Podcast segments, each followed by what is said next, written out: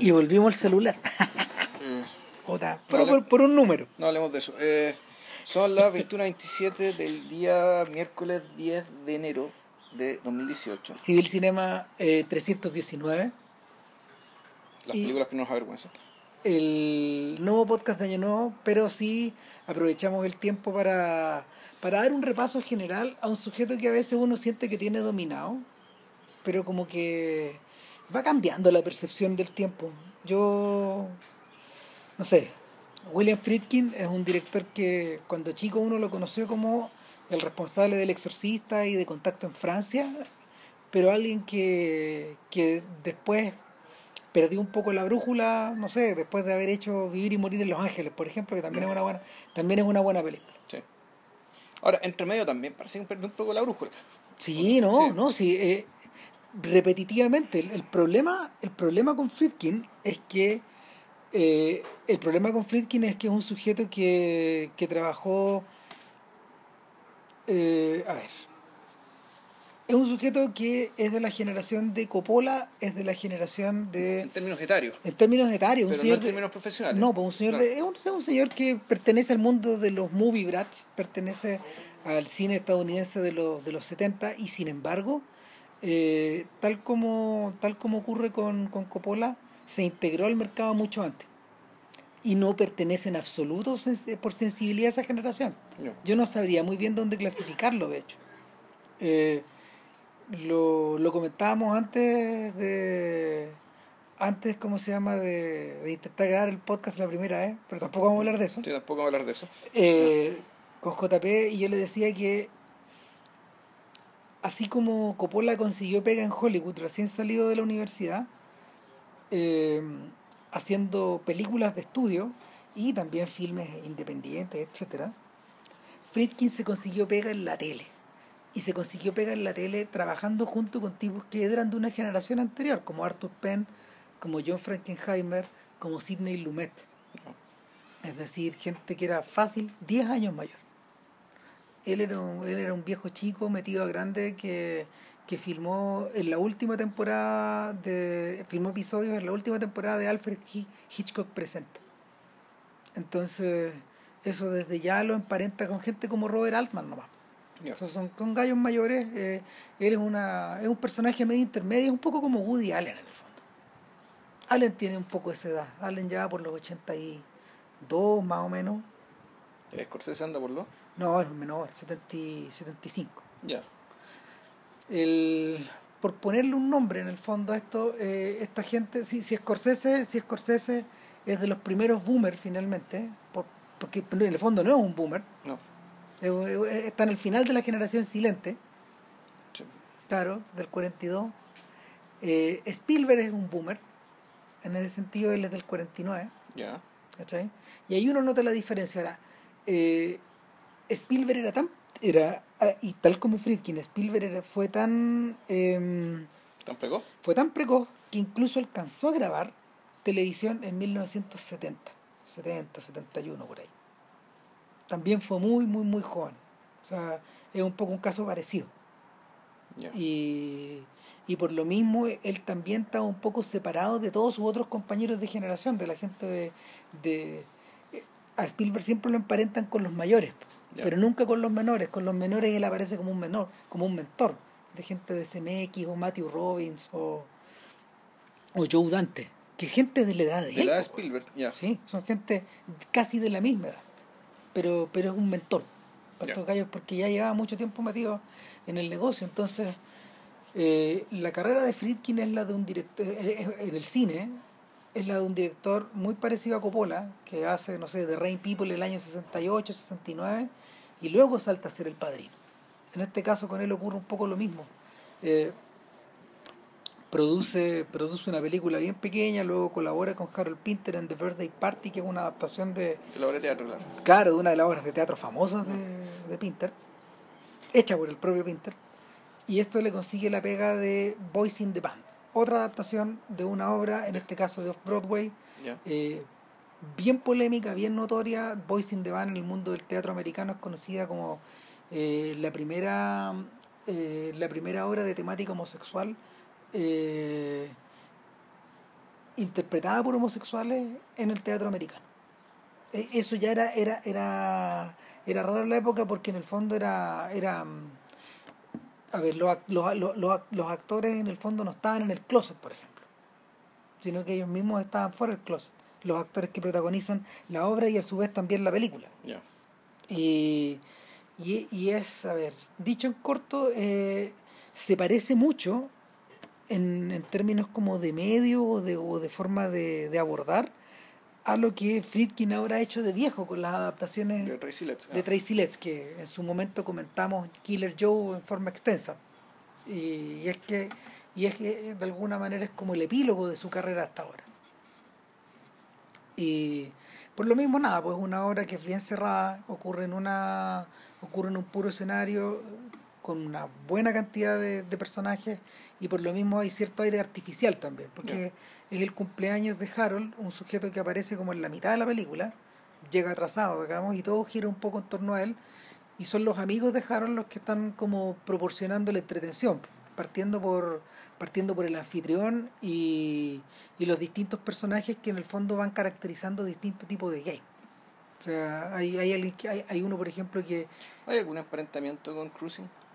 En eh, términos de la forma de tratar el tema, porque no, el- po. tú, tú lo que estás, tú lo que me estás contando, ¿cachai? Al menos lo que yo estoy entendiendo, en el fondo esta cuestión es, es un bestiario, sí, es un bestiario. es un bestiario, pero un bestiario no necesariamente, no necesariamente peyorativo, es decir, aquí No, vamos no. a mostrar una galería de gente. Eh, exactamente, es como de un abanico de personas. Claro, eh, y imagino que incluso hasta una forma de educación cívica para decirle, oiga, mire, hay hartos tipos de gay en el mundo. ¿Cachai? Eh, exactamente, No, como- son, no son todos iguales. Eh, responde un poco a esta responde un poco también a esta afirmación de que todos los chinos son iguales Claro. que son cosas estas cosas medias atroces de, de, el Un punto es que eso. cuando partís de. Claro, el tema es que cuando partís de, de un. Cuando, cuando partís de una, premi- de una premisa tan básica, o mejor dicho, o cuando estás luchando contra una premisa tan básica, es como en el fondo, ya, voy a partir la película desde abajo de un hoyo, ¿cachai? Por lo tanto, las posibilidades de lograr algo más o menos importante o algo grande, ¿cachai? Limitadas, Está, está ilimitado, ¿cachai? Te autolimitaste en realidad al, al hacer esa película, por muy. Y aun, aun cuando eso tenga un valor psicopolítico y sea necesario, ¿cachai? Para tu sociedad, para la sociedad semi-salvaje, weón, ¿cachai? La que tenés que explicarle algo tan obvio. Eh, aunque tal vez no era, pero porque no era novio en aquel entonces, por eso era una sociedad semisalvaje. Eh, claro, o sea, la cuestión efectivamente te restringe. O sea, las posibilidades, eh, las, las posibilidades son restringidas. O sea, pasan, mira, en la obra pasan dos cosas importantes. Uno, que es una obra que ocurre a puertas cerradas. Es decir, donde esta gente puede manifestarse tal como siente que ellos son. Lo interesante entre la puerta cerrada en realidad es, es que la, es como que la afuera no existe, mejor dicho, la afuera no está. Existe, y, por, y por algo estamos encerrados adentro, pero eh, suspendamos o hagamos como que no existe. Claro, No, de- ya. y de hecho la- el, tema, el tema de fondo de la obra es eso. Es, es vivir una vida secreta a espaldas de los otros. En ese sentido sí se junta con Cruise. Pero lo, lo que lo que tú lo que tú ves ahí, por ejemplo, es que el bueno, hay hay personas hay, hay personas, por ejemplo, para las cuales la obra es súper importante por el momento Mm. principios de los 70, Sí, ¿no? o sea, esta es una esta es una película que hija de la revolución sexual de todas maneras. Y, y por otro lado es importante también porque pero en un sentido negativo para otros. Claro, ¿Te acordás que en Les Amamos, eh, los amantes regulares, Les Réguliers, el, el tercer podcast que hicimos, creo, Sí. hubo- hay un personaje muy importante en tu historia que era el homosexual. Y que básicamente la gran tragedia cuando se acaba todo, ¿cachai? Es porque básicamente el, el, homosexual que estaba ahí en su mundo, en el lugar donde realmente él podía hacer lo que él quería, y no necesariamente rodeado de otros homosexuales, sino que con gente con, con, con heterosexuales y todos lo aceptaban, no se hacían problemas, y él era uno más, ¿cachai? Todo eso se caía a pedazos.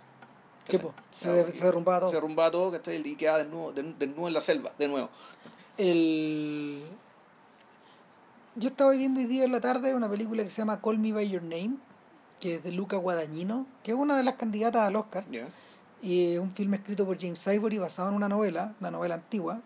Esto está ambientado en el año 83, es decir, 10 años después, en el fondo, en Italia, y es la, es la historia del, del, del primer enamoramiento de un chiquillo que eh, él, se siente, él se siente gay, tiene 17 años para 18, ¿ya? Y eh, todos los años llega a la todos los años llega a la, a la casa de él que queda en Italia que es un profesor de arqueología llega un estudiante graduado norteamericano que viene a hacer la práctica con su papá con el papá.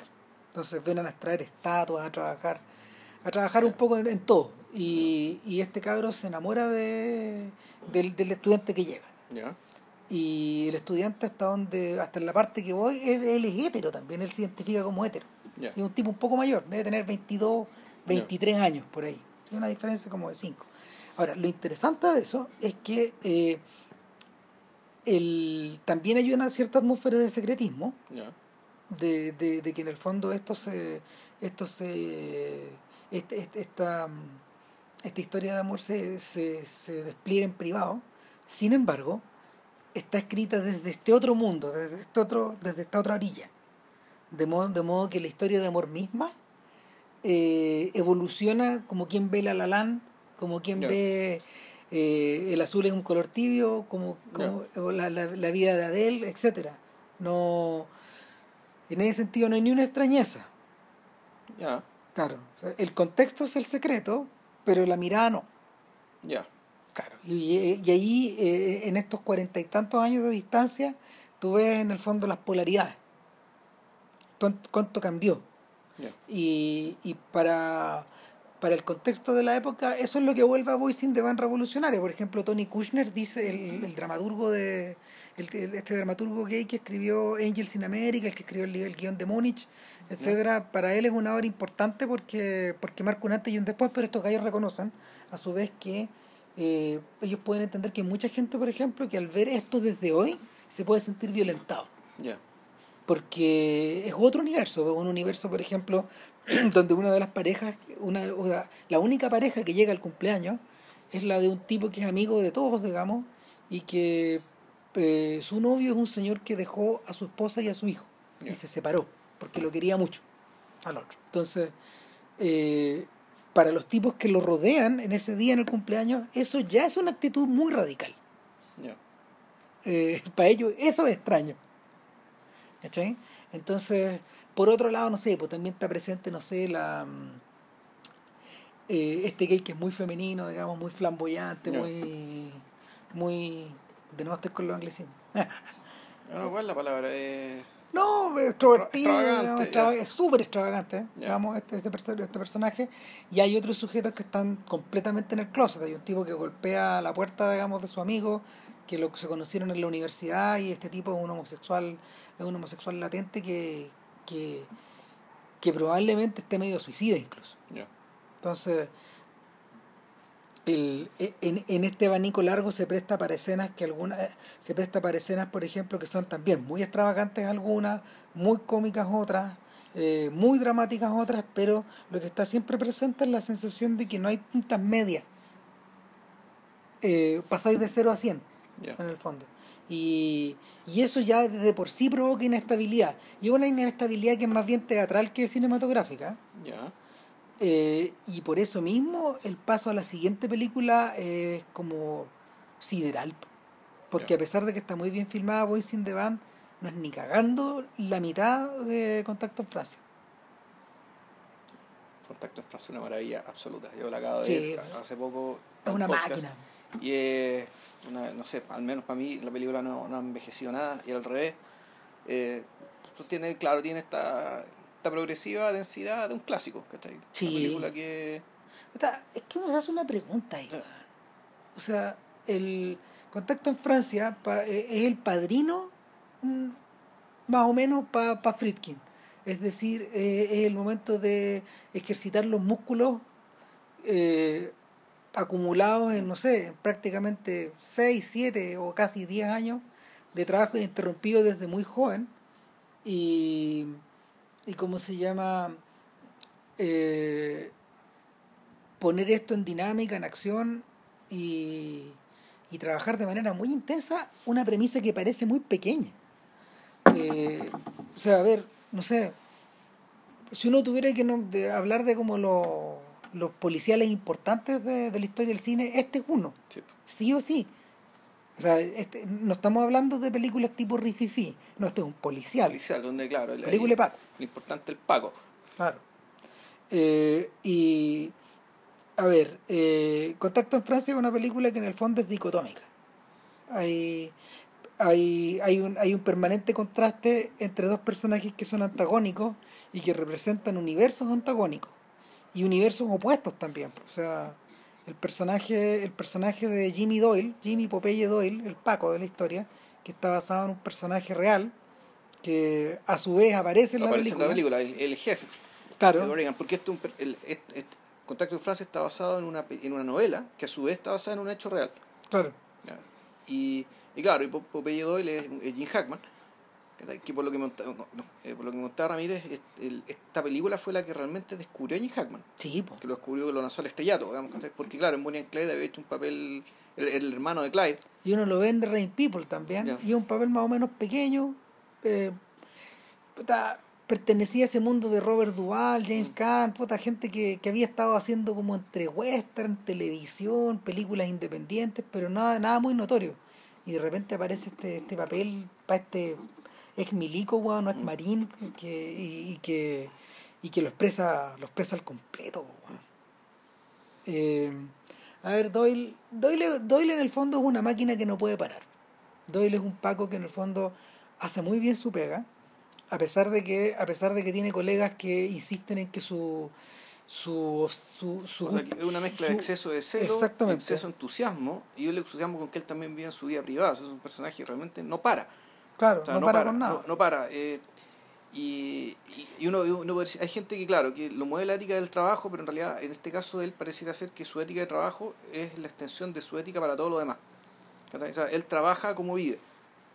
Exacto. Entonces, eh, y, y- por lo tanto, Y carretea carretea, como, carretea con- trabajando y trabaja carreteando. Claro. Entonces, en, en, en uno de esos, en un momento en que dice, ya, bueno, invita a su, a su, a su partner, que es eh, Roy, Roy Schneider, ruso, que, eh, claro que, que con ese claro Roy Schneider es judío y lo, lo bueno de los judíos es que efectivamente pueden tener pueden pasar como el, el tema del rasgo semita ¿cachai? puede pasar también por italiano, Por puede pasar por italiano, claro. latino incluso ¿cachai? entonces puede pasar. Entonces, eh, bueno, ruso, ruso es el ruso es el otro Paco. que es el compañero que, puta, que en el fondo es un tipo que tiene interesantemente que lo- es un personaje que no es apabullado por Popeye Doyle No, ¿cachai?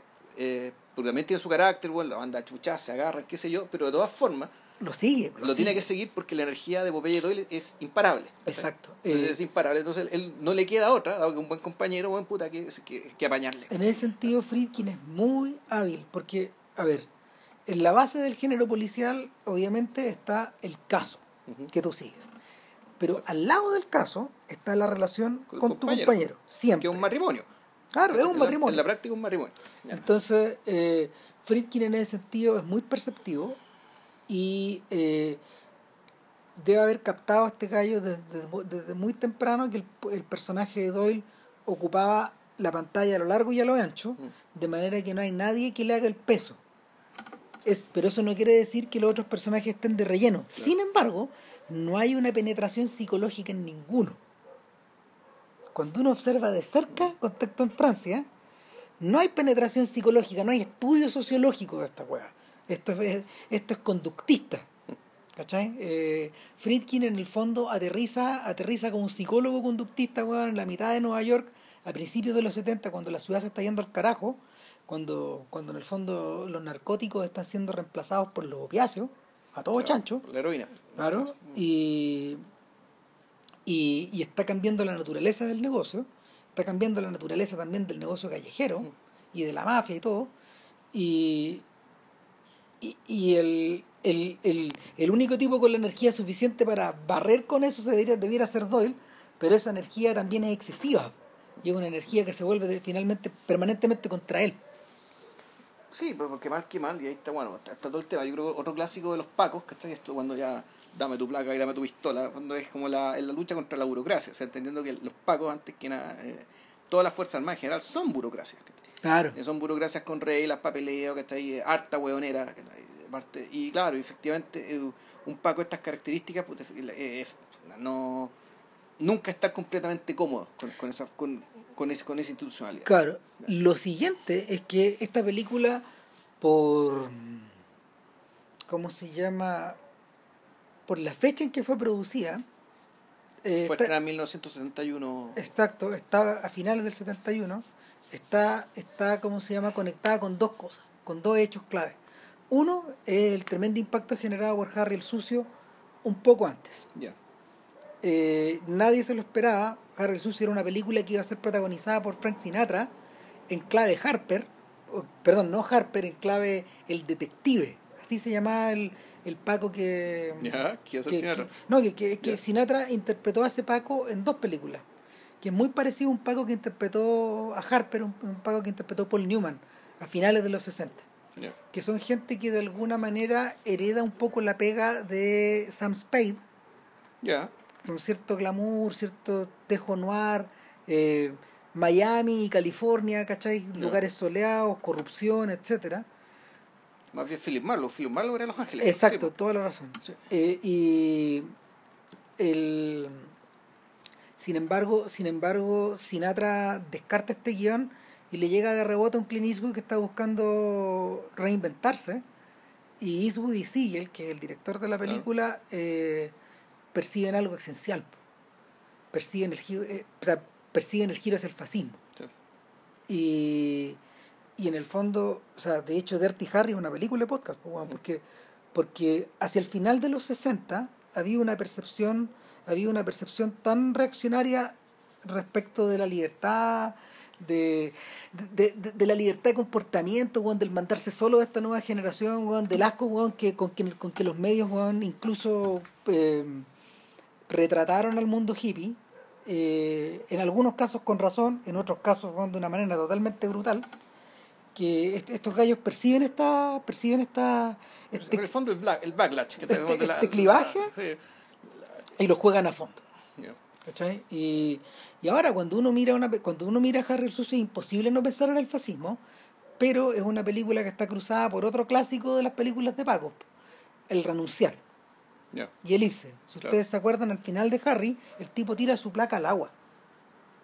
Claro, Porque efectivamente la burocracia no le sirve para lo que él quiere. O sea, Mm. de hecho, para los efectos que le interesan a Eastwood, todos los otros, todos los otros Harry no importan, esas Mm. weas están hechas para la- por las lucas. Mm. Pero este es el que, esta película se acaba ahí. Es autoconclusiva, de hecho. O sea, la violencia, el paroxismo de la violencia que alcanza, que, que Harry alcanza en su persecución de Scorpio, que en el fondo es Zodiac, Zodiac, claro. Eh, eh, eh, llega a ser llega a ser perverso y pornográfico y se acaba esta weá. y por eso la película termina con la no hay solución la justicia ya no tiene solución para esta weá. entonces el, Sí, eso es por es un poco el efecto tropa de elite, si uno lo piensa. sí claro que sí po. Porque Tropa de elite ahora juega con eso, ¿cachai? O sea, es un mundo, es un mundo donde en el fondo empujáis tanto hacia la derecha, weón, en, en, en esta represión, que, que después después hay un vacío ahí, ¿no? Hay, hay no, hay eh, eh, ¿cómo se llama? Hay materia negativa, No, ahí. después, no, claro, después vienen las películas fascistas, hechas por fascistas. Sí. O sea, viene, viene, después viene Goebbels, ¿cachai? Digamos, y, Sí, y claro. su... Entonces, eso es por un lado. Y por otro lado, en el otro extremo, en el extremo ya del espectáculo, del mueveo, del show, este es el momento donde las películas de Pacos, perdón, donde las series televisivas de Pacos reemplazan al western. al western, ya. Es el momento, eh, se- 73 es el año en que se acabó Bonanza. Y, y de ahí para adelante, eh, gente como Michael Landon entiende ese cambio y él empieza con La Casa en la Pradera, que es otra. ¿cachai? Y el, eh, y el paradigma, el paradigma de las películas de, de- perdón, de las series de, de las series de, de western que habían sido eh, la entretención más popular de- del Mm. mercado gringo en todos esos años, es reemplazado por las series de Paco. Y esas series de Paco han imperado hasta hoy. Imperan hasta Sí. hoy. O sea, lo hemos discutido en otros podcasts. Hay pocos lugares donde la dramaturgia de, de televisión abierta americana, donde la dramaturgia haya sido más fina que en la serie de Paco, porque ahí había mucha plata y los gallos realmente talentosos escribían ahí. O sea, porque era, era un magneto nomás. Terminaba escribiendo esta weá y hay weas muy, hay, hay weas muy sutiles. Y, y hay una variación infinita. Ahora, el tema, claro, eh, uno podría decir que aquí hay, hay, hay dos, hay dos, por lo menos aquí hay dos vertientes. Uno, el tema efectivamente, una película de Paco, la, la serie, las películas de Paco, la preocupación del Paco como figura que está ahí, eh, de- que defiende el orden público, ante la percepción permanente de que el orden público está en permanente amenaza. Área ¿cachai? 12, pues. Entonces, puta, ah, área 12 en YPD, CSI, en el fondo, que, que es, la, es la versión, y ahora Bones, ¿cachai? Que en el fondo ya se van por la, por la variante más científica, que Bones es un poco una serie de Paco mezclado con el, con el, con el Doctor House, ¿cachai? Como que- Claro, ¿no? Y con, la, y con, y con la serie como con esta cosa media adolescente de que en el fondo tú vas siguiendo, tú- son estos jovencitos que van siguiendo un misterio. Sí, Es claro. Scooby-Doo. Scooby-Doo eh, y es Holmes, ¿cachai? Claro. Pero Paco, conciencia y, ti. y por otra parte está el, esto de que funda el Paco, en el fondo el Paco, un- no es que es que sea un cura, pero en el fondo es un oficio.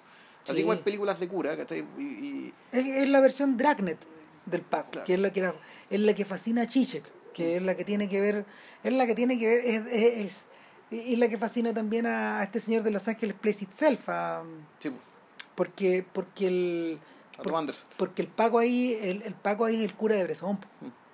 Tiene que ver con eso, o sea, un personaje que, que, personajes hieráticos, ¿cachai? que- que, puta, puta, casi no, eh, bueno, de hecho hay una parodia de Dragnet, un- una película con las pelotas, está con Dan Aykroyd, Claro. es eso, o sea, si la vieron, ese personaje es un personaje que prácticamente no habla, que puta, o habla muy poco, muy pocas palabras, que no, que no, se, no bebe, no tiene vicios, ¿cachai? Pues es un cura.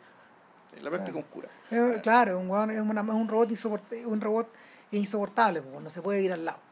Claro, pero esa es la versión caricaturesca del asunto, ¿cachai? Claro. Sí, el tema aquí lo interesante es que eh, el Paco en el fondo que en algún momento también tiene que entender que, o, o, o mejor dicho, está, tiene que combatir el mal, o lo que él entiende como el mal, ¿cachai? Pero tú también se da cuenta que la institución en la que está, ¿cachai? Y lo que él está haciendo, eh, pues en el fondo no ayuda en ni una wea, ¿cachai? Claro, ahora, y, y, y ahora, y eso, ¿cachai?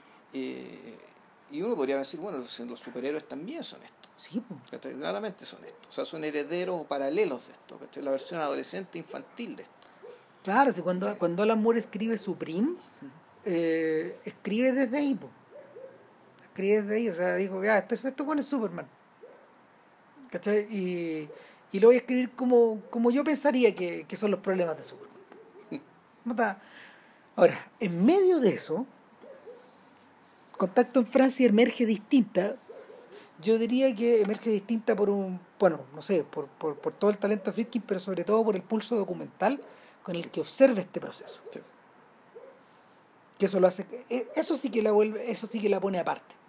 O sea, el Nueva York de, del Midtown, de, de, De Hell's sé, Kitchen, de Hell's Kitchen, de, de, de Times Square, de, de, to- de todo ese sector, de, de todo ese sector que ellos recorren y que está muy a mal traer, eh, toda la parte de los docks, de los Mm. puertos, del puerto, etcétera, eh, puta, está observado con un ojo clínico, con un ojo, con un ojo desapasionado y con un ojo documental que, puta, que, que generó, generó consecuencias para todos lados, de hecho, porque muchas series, muchas series de televisión adoptaron este tono, por ejemplo. Desde Koyak hasta Vareta, weón, ¿sabes? Que, que es súper grande la, el abanico. ¿La calle de San Francisco de cuándo es? Desde después, po, desde la misma época. Lo que pasa es que ya que el, el nombre de la serie ¿cachai? ya te dice. Sí. Te habla un poco de de, la... de cuál es la intención, digamos, de Exacto. dónde nos vamos a situar. eh, como- Nos vamos a situar a nivel del suelo, po. Claro. Y a nivel del suelo es donde Russo weón, y Doyle, eh, puta, un día, un buen día, weón, a través de su olfato, descubren que ahora que, los que, que en ahora, vez- que ahora que están ya- carreteando, pero están trabajando, o están trabajando mientras carreteando. claro, descubren weón, por casualidad eh, A un grupo de mafiosos sentado en una mesa, a los cuales observan detenidamente. yo conozco a este gallo, conozco a este otro gallo, Y- pero este no lo ¿Quién es este otro ¿Quién es weón? este weón? ¿Quién es este otro weón? Entonces, puta, ¿qué hacen? Sal boca. y lo empiezan a seguir. No tienen idea cómo se llama. Lo empiezan a seguir. Y lo siguen, y lo siguen, y lo siguen. Lo siguen, se dan cuenta que el tipo cambia, cambian de auto. Que, que- que los tipos te están escondiendo algo. Claro. Y llegan, claro, se encuentran que son unos tipos que tienen una tienda X, ¿cachai? Una especie de lugar para que la gente Tienen desayune. Me imagino que un lugar fuera de Manhattan, supongo, ¿no? Sí, fuera de Manhattan. Ya. Y, y me dice, bueno, ¿y quién es este madre? ¿Quién es este weón? Entonces dije, ya, por el patente, por la patente, y por la cuestión, dije, ya, este weón se llama Salvoca. Y empieza así que No lo conocemos. No lo conocemos, pero, puta, no sabemos que son sus amigos, sabemos que tuvo un hermano preso, que ahora está libre, que tiene una, una especie de fundición, no sé qué más tiene. Pero eh, lo empiezan a seguir y resulta que el tipo empieza a ir eh, permanentemente a un hotel y, re- y viendo, ¿cachai? quién está alojado en el hotel, se encuentran con que hay un importante narcotraficante alo- alojado en el hotel. Claro. Y es un narcotraficante que hemos estado viendo periódicamente en la película, pero que no había tenido que ver antes con esto. Claro. Eh, a ver, Sal Boca está interpretado por Tony Lobianco y mirado desde ahora, desde 2018, tú decís, este weón es un personaje de Scorsese. Mm. O sea, Lo Bianco era un sujeto relativamente fresquito en las películas. Él aparece, él, él emerge en The Honeymoon Killers, una película que había sido estrenada casi en paralelo con esta. Ya. Y era, una, era un proyecto de Scorsese, de hecho. Y, y de alguna manera anticipa a los personajes de Mean Streets. A estos, a estos wise guys, a estos sujetos que, que en el fondo eh, están en la mitad de la tabla, que son, son tipos permanentemente, que están, perman- están ligados al barrio, pero que permanentemente están tratando weón, de asomar la cabeza weón, hacia los grandes tratos. Eh, de hecho, en, en Main Street, el, el personaje, weón, que, el personaje que provoca los accesos, que, que, que provoca el acceso de violencia final, es un sujeto así, es un sujeto que, que se las da de más, y que se viste tal como Salvoca. Y, y la anda puro cagando al final, porque no entiende su verdadero lugar. O sea, acá los parientes de Harvey Keitel son los weones que llevan el barrio. Este otro weón es un advenedizo nomás. Que le puede pasar cualquier weón camino el día de que el don diga que no. Claro. Entonces, eh, este sujeto es el que ha estado negociando con estos marselleses, con Alain y con su amigo, que son los tipos, son los tipos que pueden volver a proveer de droga a Nueva York. Claro. Entonces, y, claro, y aquí se y aquí se genera una antinomia importante porque Allen, es interpretado por Fernando Rey, de un personaje que a diferencia de Popeye Doyle, vive en un lugar que no sé si Marsella será el paraíso, no creo que lo sea, pero William Friedkin te la relata como si fuera el paraíso. Un lugar bello, calmo, una casa estupenda, donde tiene una esposa muy bonita y, que lo quiere mucho, además, porque es un tipo, es un buen marido. Eh, y este narcotraficante, eh, a diferencia de Popeye Doyle, ¿cachai? Puta, él, él básicamente se desliza por el mundo o, pasa por el mundo como si fuera un pantano eh, y el cual toca con la punta de los pies. Y, está acompañado de una especie de hitman, que, que ser también el, el equivalente del, personaje de, de ruso para, para Popeye para Popeye Doyle. Y estos personajes, bueno, tienen que, en paralelo a, a- a las peripecias, digamos, a, las- a las búsquedas que hacen estos sujetos, puta, se, se enganchan a un, a un presentador de la tele francesa, ¿cachai? para que en su auto lleve metida la droga. Claro. Y como bien dice JP, eh, Alain se despliega por el mundo al revés que Popeye Doyle, que da grandes pisadas, este tipo no deja huellas, es como un bailarín, Sí. como que no tuviera sombra. Es el demonio, po, weón, de esta historia. Puta, es que, claro, y, o sea, aquí la tesis que, que, que, que, tenemos acá es que ya la concepción infernal del mundo, que va a aparecer en las películas siguientes, Y una y otra vez. una y otra vez, de Friedkin, al menos aquí está. No sé si estaba en Birthday, en Birthday Party, en Boys in the Band. Eh, pero aquí es está, que, es que Boys in the Van es bien tremendo porque da la sensación de que el infierno está afuera, Ya. pero en último término el infierno son Está. los otros. Ya, eso es lo otro que están al lado tuyo. Y eres tú. Sí. Entonces eh, hay algo que hay algo que te condena que no te debería condenar. Esa es la tragedia que hay aquí. Ya. O sea, no te debería molestar ser como eres. Pero, pero estos sujetos están en rebelión. Y es parte de un proceso al final. O sea, lo que uno va entendiendo es que es como un proceso de transformación que no sabía hacia dónde va. Ahora podemos decir que ya- podemos decir hacia dónde iba. Digamos, y en ese sentido, por eso el filme es tan pionero. a-. Al plantearlo de frente, digamos. O sea, y, y no en formas laterales. Porque en esa época los personajes que eran gay eran el personaje Claro. que, que modificaba, que, que funcionaba, que funcionaba dentro de un mundo hetero. Claro. Claro. Ahora, eh, en este caso, en este caso, Doyle percibe, percibe que el caos está alrededor. O sea, sabe que se está moviendo algo. Claro. El, el olfato, digamos, ¿cachai? Es, El- es demasiado fuerte el- para este sabueso. El streetwise, ¿cachai? Esto del, cachar la calle, cachar lo que pasa, tener Claro. informante. De hecho, el tío es un informante, y hay una escena que también, bien, eh, que- una escena bien extrema, que el tipo se va a meter un bar de negros, ¿cachai? Eh, un bar de negros donde todos tienen algún tipo de droga encima. Pero drogas de mierda, ¿cachai? No, eh, son puras pepas. Ya, ya, Claro. ya todo, la ciudad está tan vacía que la gente está pastillándose. Claro, y está así, probablemente la ciudad está al borde de la bancarrota, ¿no? Sí, pues. Es que ese tema, Nueva Mm. York está hecha bolsa. En esa, en eso. ahora cuesta creerlo, ahora Nueva York es una ciudad ridículamente cara, es una, una ciudad donde la gente compra apartamentos, no, para vivir, aquí sino que va- para... es una, aquí es una ciudad que va derecho a la quiebra. Claro. La- la- la- Nueva York está al borde de la quiebra el 76, 77, 78. Es el peor momento. O sea, O sea, esta es la antesala, digamos, de, de para dónde iba. De, un- de Claro. un, de un largo de censuración. o sea eh, lo, de lo que se decía en esa época era que la gente era que la gente de familia de Brooklyn no iba no iba a la isla porque la isla era la mierda Porque Manhattan está la caga. Ya. porque Manhattan estaba la cagada o sea era era peludo era peludo era tenías que saberte saber moverte bien porque Y si corres de calle, ciudad- bueno es como lo que pasaba es como lo que Scorsese cuenta y se, lo cuenta para la risa que él decía weón, que puta, que rara vez subía al, al, a la parte donde él vive ahora po. O sea rara vez subía no sé al, al Upper East Side o al Upper West Side un, un personaje como él vivía su vida y su mundo en unas 10, 12 De cuadras porque también te podían fletar y te podían pegar. O sea, si estaba ahí, si estaba ahí en el lado de la pandilla equivocada, en, en Misty hay una escena donde se Puta, muelen. Y ni hablar de ir a Harlem. No, no, porque eso, eso sí que ya es penetrar en otro mundo. O sea, el- eh, es todo complejo. Y, y, y la gente estaba muy, muy encuevada, finalmente. Ahora, ¿qué es lo que pasa con Doyle? Doyle se puede desplazar por toda la ciudad, Claro. si él quiere. Porque su placa se lo permite. Exacto, y es por eso que entra en ese bar, en ese bar y los muele. Y ahí Con, con- con un, claro, eso tú decís, esto, esto tiene valor documental porque. O sea, no sé, no sé si estas cosas no pasan ahora, pero sé que estas cosas no se muestran. No. ¿cachai? En las películas te pueden mostrar un nivel de abuso, ¿cachai? Como el que este Paco Blanco hace respecto a la gente de color que está en ese bar. Bueno, es impensable, ¿cachai? Te queda la cagada. Claro. Bueno, forma parte también de la, bruta- de la brutalidad policial que hoy día Sí. se capta con los celulares. Eso. Sí, pues. Porque O sea, ya no- no, hay necesidad de firmar las no- ficciones, exacto, porque ya no la podía. O sea, es, es tan inaceptable con que alguien va a parar el teléfono. Exacto.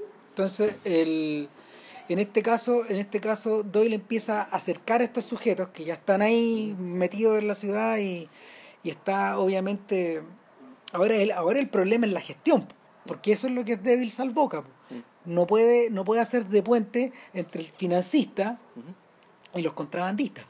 Le cuesta.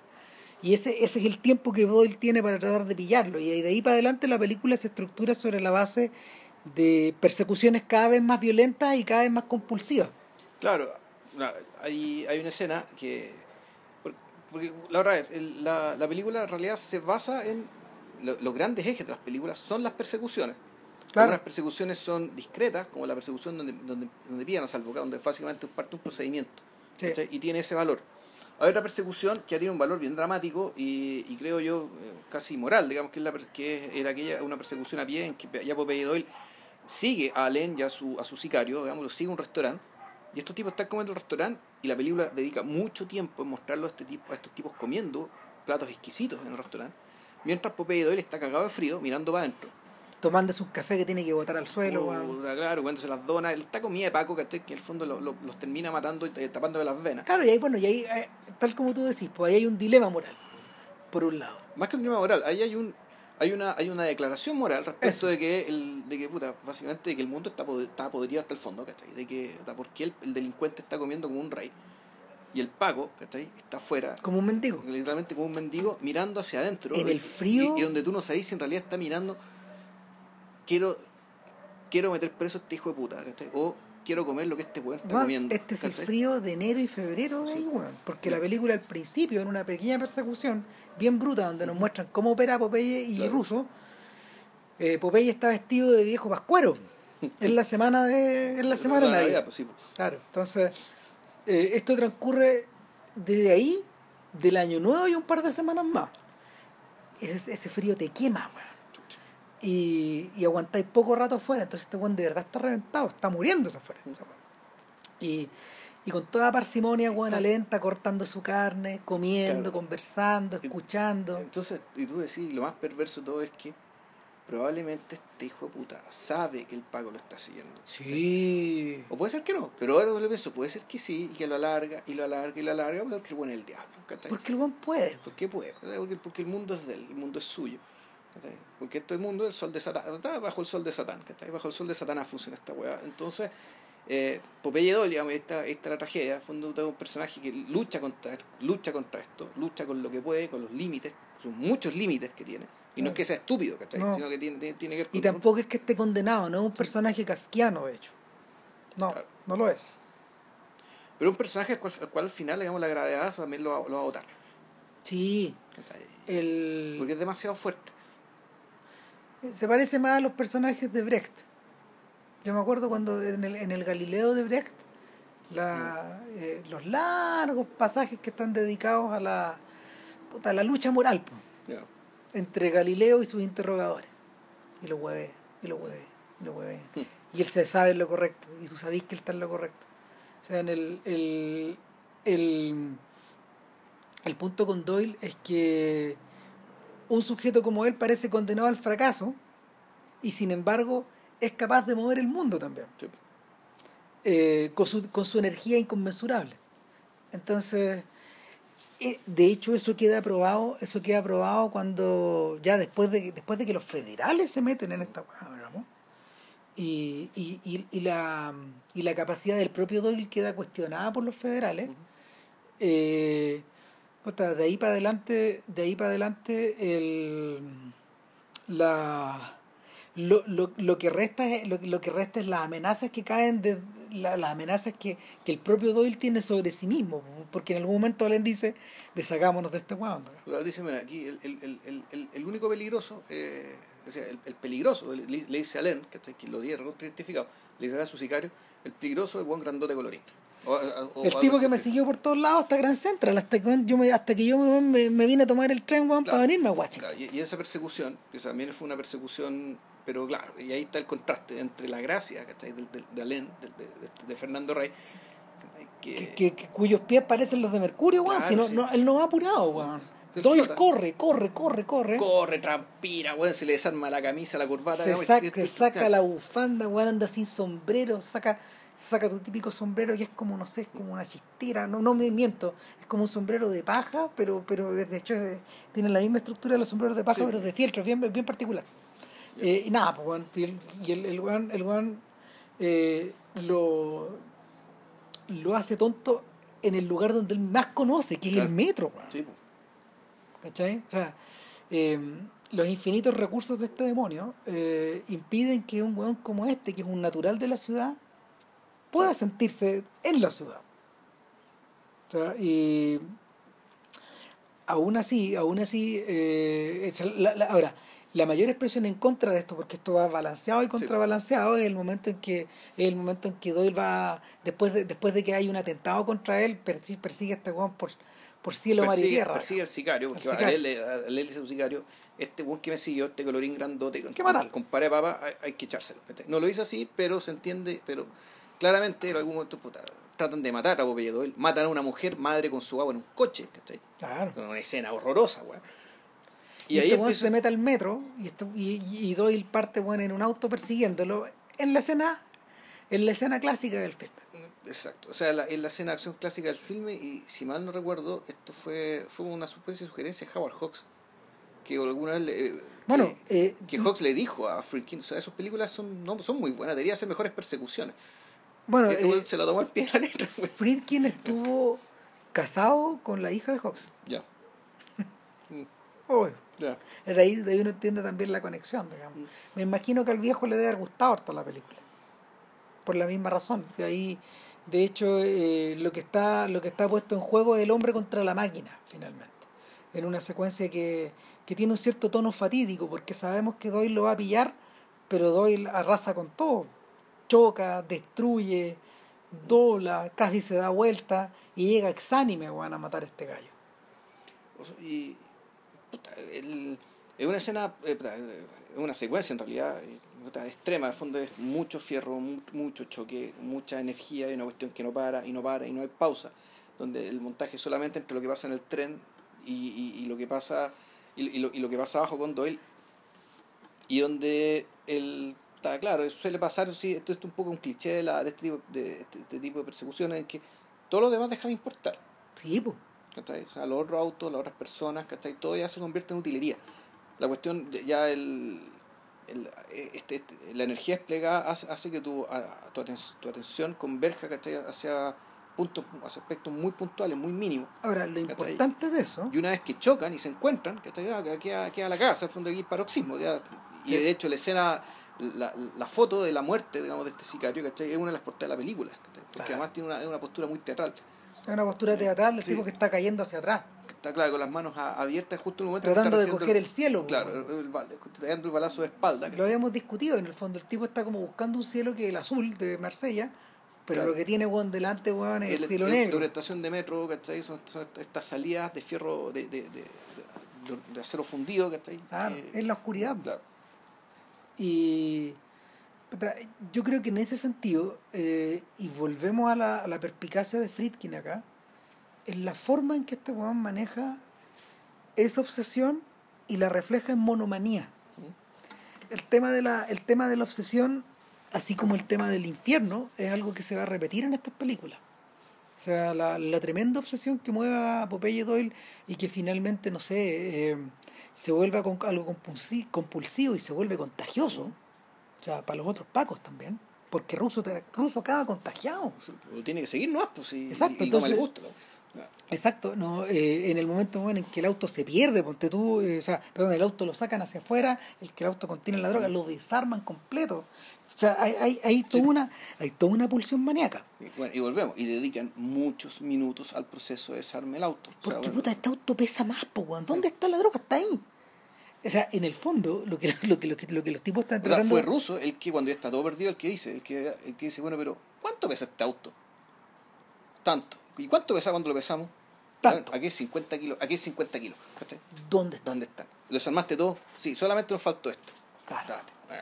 Y, y el eh, en, en ese sentido todo, todas estas todas estas todas estas escenas más pequeñas son reflejos de conductas que ya hemos visto antes ecos ecos Sí. ecos el fíjate que con todo lo que con todo lo que se alaba hoy día hit de Michael Mann Michael Mann que también Michael Mann que estructuró esa película en torno a la obsesión no lo maneja con esta perfección Bueno, de hecho, cuando vi Hit no me gustó mucho.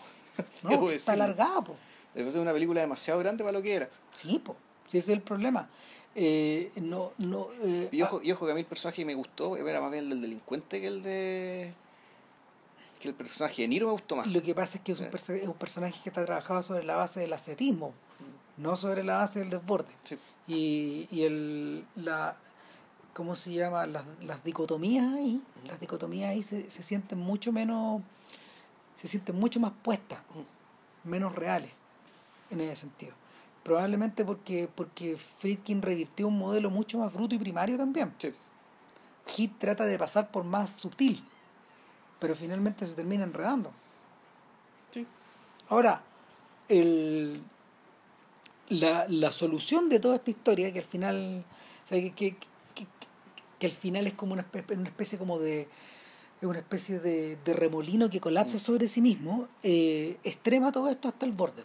Y como bien decías tú, eh, No, la cuestión llega un momento llega a saltar. llega un punto, llega un punto en que salta de dimensión. Lo que efectivamente se pega un salto y, y, y todo. Bueno, es- bueno, una cosa que vamos, no sé si lo vamos a decir después, pero a mí me gusta mucho cómo Friedkin monta. O sea, en fondo, como las elipsis que hace. O sea, la capacidad que tiene de hacer saltos muy radicales de un lugar a otro, digamos, en términos de, de eh, lugares, imágenes, qué sé yo, y, y sin embargo con, ese, con esos meros saltos, que es capaz de contarte mucho sin que, eh, sin que haya necesario, no sea necesario contar prácticamente nada. ¿no? Eso por un lado, y, y además la película, como decís tú, el, el tema del no psicologismo tiene que ver también con el hecho que los personajes no hablan de sí mismos, No, solamente hablan de la pega. Lo poco que hablan, además, que tampoco hablan tanto. ¿No? Entonces, la, En e- así en- como, en como ese- narración con imágenes, ¿cachai? Que En, ese, fondo- en ese sentido el filme es Hoxiano, sí, no es Hitchcockiano. No, el, no, sí. el único personaje hitchcockiano aquí que tiene rasgos hitchcockianos yo diría que yo diría que es el personaje de Allen porque Hitchcock, a Hitchcock le gustaba construir entelequias y personajes así y que eran muy bellos pero eran sus personajes eran personajes secundarios que eran como que tú los distinguías por ejemplo por ciertas características eso lo heredó en el fondo de, los del- de los cuentos de misterio británico que también te los caracterizan así, con pequeños rasgos, cosas de los Sherlock Holmes un poco. Pero, pero el personaje, el personaje de, de Hackman es un personaje coxiano. Se, se mueve como se mueve como se llama como un bloque un, un- un bloque fierro O sea, bueno, recordemos que volvemos a lo que decías tú. Si esta cuestión era el western, que no, claramente que eh, eh, hay muchos westerns que tenía este tipo de personajes. Sí, claro. Eh, ahora bien, eh, hacia el final, el filme, como decía JP, en algún momento se pega, de repente de estar en Nueva York, aterrizamos en el mundo de la zona, en Stalker. Stalker, claro. Llegamos a Tar o sea, el, el salto, Llegamos a Tarkovsky antes de Tarkovsky. Exacto, No, el claro. salto que se pega es gigantesco, weón. Y yo te subí, yo te dije que es bien probable que Tarkovsky haya visto visto. esta weón. ¿Cachai? Eh, el, Ahora, no está en la lista de sus favoritas. no, sin duda que no, pero pero tiene que haberlo visto, y, y me da la, eh, es curioso esta es curioso este es curioso esta coincidencia, pero también me hace sentido porque finalmente finalmente eh, este mundo este mundo esquemático, este mundo que en el fondo eh, donde tú puedes distinguir este bien y mal entre fantasía y realidad, este mundo donde tú puedes dis- distinguir estas dicotomías que se van formando. eh, y que no por ello no por ello son no, no por ello son gruesas se diluye y ya no queda nada pues Popeye queda buena dentro de su propio cerebro dentro de su propia confusión Claro. O sea, en la eterna búsqueda de una ley que se le escapa y se le escapa O sea, que, que, que ya es co- es que más que confusión, en el fondo, y- y, eh, ese tipo de lugar, ya más bien es el lugar de la desesperación. ¿cachai? El, el lugar de. eh, porque además son, fondo, son, son ruinas, son lugares abandonados, igual que en Stalker. ¿cachai? Es decir, aquí una construcción humana, ¿cachai? pero eh, en la cual los humanos ya hace mucho tiempo que dejaron de estar. O sea, la sensación que te queda al ver Stalker, ¿cachai? Y, y, y bonito esto que en la orden de clínica hablaban de las ciudades soviéticas, ¿cachai? Rusas, ¿cachai? Que están, que, Abandonadas. que están abandonadas y que por lo tanto está, se está generando selva de nuevo, ¿cachai? Como las ciudades mayas, ¿cachai? Solo que ese proceso nosotros no lo vimos. Vimos ya las ciudades tragadas por la selva. Aquí lo que tú ves, ¿cachai? Empezáis a ver, efectivamente, es que... Chernobyl está así po, weón. Claro, son, son estas ciudades son, eh, donde hubo donde hubo personas, ¿cachai? Pero hace mucho tiempo que no hay nada. Y por lo tanto, estos son lugares literalmente muertos. Posthumanos posthumanos, lugares que se están descomponiendo literalmente, digamos, y, y esa descomposición, ¿cachai? Eh, esa descomposición es la que puta, acoge, recibe, digamos, ¿cachai? A, este- a un Popeye Doyle, digamos, ¿cachai? que está tratando de encontrar a este buen que se volvió a escapar, ¿cachai? Ya cuando todo parece que está bien, o más o menos bien, eh, bueno, se le escapa el pescado, ¿cachai? bueno el, eh, eh, finalmente es el hogar que te acoge es una weá bien atroz Eh, no hay que olvidarse que em, que contacto en Francia aparece en el mapa cuando los americanos ya tienen van para los seis años de ver la, de ver Vietnam en las noticias De ver escenas de violencia indecibles en las noticias en colores. Entonces, eh, o sea, lo- los tipos que filmaron la, la pandilla salvaje, Peckinpah estaba consciente de eso, digamos. O sea, en Peckinpah no hay una celebración de la violencia, sino que finalmente tú, tú arribáis a eso, tú arribáis, tú arribáis, habitas el mito de imágenes que ya se te vuelven cotidianas. Y, y en este caso, en este caso lo que hay ya eh, está metido en la jungla de tu mente. O sea, Es una, es una estación terminal. Claro, bueno, y ahí hay, bueno, si no han visto la película, hemos contado harto, párenla, véanla, después siguen. Es un, realmente es una obligación ver esta película, es, es obligatorio. Lo- lo- bueno, volve- ahora volvemos con el spoiler, que este tipo efectivamente la violencia canaliza hacia una final indeseada, no vamos a decir tanto detalle, pero después se produce algo bien, bien particular, porque Russo se queda en la... Helado, helado de cuando queda esta tremenda cagada. Popeye Doyle, ante esta tremenda cagada, sale arrancando supuestamente seguir buscando a este tipo. Y de repente escuchamos un disparo. Y decimos, bueno, Popeye Doyle se mató. Y resulta que después empiezan a aparecer, después se la película, empiezan a aparecer como en estas películas históricas. Como las películas de donde cuentan casos reales, te empiezan a, mostrar el destino de cada uno de los personajes. Como las películas basadas en hechos reales. Sucede, sucede que Popeye Doyle no se mató, sino que simplemente a él y a Russo, su compañero, lo sacaron de narcóticos y lo mandaron a otra función. Lo transfirieron. En el fondo un castigo. Claro. Eh, pero el punto está, ¿qué ese disparo último? ¿Qué fue? ¿A quién le disparó? ¿Cachai? ¿Por qué un disparo y no dos?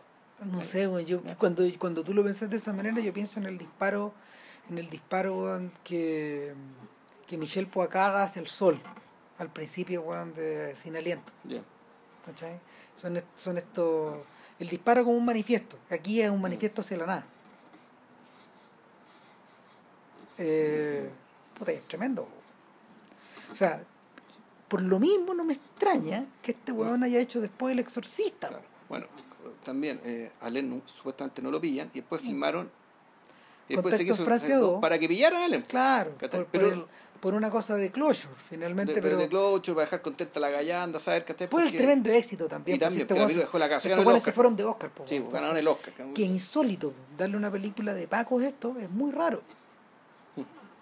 Eh, cuando uno piensa en un filme policial con, con que, que- que ha tenido que ha tenido esas repercusiones, uno piensa ahora en Los Infiltrados, por ejemplo. Y, y si uno se Una devuelve, subpelícula. puta, al lado de esta, y si uno se No, a- devuelve, y al lado de la original eh, hongkonesa Claro. también una subpelícula. si uno se devuelve, el precedente no estaba tan lejos, era In the Heat of the Night, Al calor de la noche. que no es mala película, es buena película, sí, pero es otro Pero- mundo. pero eso sí. Y si uno se devuelve más atrás, hay un filme de. mm, Hay un filme de. mm, de William Wyler que se llama Detective Story. Ya, Que es, es Kirk Douglas adentro de un precinto. O sea, dentro de una comisaría. Y es, es prácticamente una obra de teatro. Pero filmes de pago candidatos, muy poco. Nada, Friedkin queda en el mapa y todos se preguntan qué va a hacer. Esto coincide, de hecho, en el momento en que el propio Coppola explota y ahí y se manda de, de la nada también weón, Ah, otro filme titánico. claro. Y, y sin embargo, sin embargo, eh, y no sé si usted de acuerdo, yo siento que el, el exorcista es mejor que el padrino. es polémico decirlo. Eh, pero lo discutíamos también. Si uno, si uno tiene que en re- en realidad reducir, reducir a horas esenciales la década de los 70, bueno, por un lado está el padrino, Sí, evidentemente. Por otro lado está el toro salvaje. Por otro lado, yo creo que está Nashville de Altman y está esta. Está- está, sí. Y yo creo que esta es mejor. Tú sí que mejor que todas las otras. Mientras más me hago, mientras más viejo me hago, weón, es que, mira, sin duda que esto es mejor que Taxi Driver y que Apocalipsis ahora. Sí. Sí, es mejor película. Ahora, la, la pregunta es, ¿por qué? Puta, eh, durante muchos años, y eh, la propia Warner, que adora a su exorcista y lo ha revivido muchas veces, la, la, la ha calificado como el non plus ultra de los filmes de terror. Pero yo diría que es más que eso. Es harto más que eso. Claro. Harto más Eh, que eso, porque además, el, de partida porque el... aquí- Bueno, el mismo Friedkin en la presentación de la película, él decía que en realidad él no consideraba que El Exorcista fuera una película de terror, sino No. que para él era un relato realista de un hecho real. Yo creo que eso lo explica todo. Eh, y eso y, y eso por qué bueno uno porque en esta película él continúa ¿cachai? El, el afán documental ¿cachai? En- y eso se lo ve en hartos detalles Claro. como por ejemplo eh, todo el proceso de diagnóstico médico ¿cachai? que se hace respecto de la de Reagan ¿cachai? de Reagan de, de la, de la niña O sea, poseída y yo iría más lejos. Yo diría que prácticamente todos los aspectos importantes del exorcista están tratados con ese rigor. Al revés de lo que pasa con O la... sea, la carrera actoral de, Claro. de la actriz el, el tema de el tema el tema de los sacerdotes ¿cachai? donde ahí Sí. el- el- lo, lo documental no más que documental aquí lo importante es la, ve- la, la verdad igual la verdad es que casi todos los curas que aparecen ahí son curas de verdad pues, ¿cachai? Claro. y los lugares son la universidad de Georgetown donde filmado en locación ¿cachai? en la ciudad donde transcurre esta película eh, y si tú vas más lejos todavía, eh, el proceso mismo del exorcismo está filmado con una especie de acercamiento documental. Eh, ¿Qué pasa? Cuando uno piensa en el terror, en el terror, a ver, en el terror y en el fantástico, en el género fantástico, y uno retrocede, eh, uno se topa con que eh, Hollywood, en la época, por ejemplo, clásica de los monstruos del Universal, eso era prácticamente, o sea, era, era una ligación directa con el siglo XIX. para sí claro. No era gótico básicamente era era la era la era la sobrevida ¿cachai? de los monstruos góticos y muchos de ellos victorianos también Exactamente, y en el fondo es un ejercicio romántico y postromántico. Y en, el- en algunos casos era, en algunos casos era exuberante, por ejemplo, en otros casos era misterioso, en otros casos era opresivo, pero, etcétera. pero en general era, era algo exótico y generalmente atractivo respecto a la vida urbana, que era que vivía, que era el público, digamos, que Sí, que claro, ver o estas películas. de hecho, no sé, po, para, para estos efectos, por ejemplo, eh, Frankenstein, que es una saga que es de podcast, la, la de la de, la, la de la Universal, claro, la de Whale y los otros tipos que la hicieron, digamos. Eh, el, eh, eh, ellos enfrentan el tema así ahora. Cuando tú, tú viajas eh, tre- 25 años hacia adelante y te encuentras con las películas de la Hammer, el acercamiento es distinto. Sí. Porque, porque la Hammer, la Hammer observa el mundo con ojos de presente. Claro. Claro. Y, y Roger Corman lo que hace es otra cosa. Roger Corman eh, de alguna manera prolonga lo- el experimento, el experimento de Jack Turner y sus películas de los hombres gatos. Es decir, sus películas son románticas, pero al mismo tiempo eh, tratan de rescatar alguna poesía, pero están fundidas con la juventud de la época, con, con ¿cómo se llama? con la psicodelia. Eh, cuando uno ve, cuando uno ve la máscara de la muerte roja, cuando uno ve el ciclo de Christopher Lee, por ejemplo. Perdón, no, no el ciclo de Christopher Lee, eso es Hammer.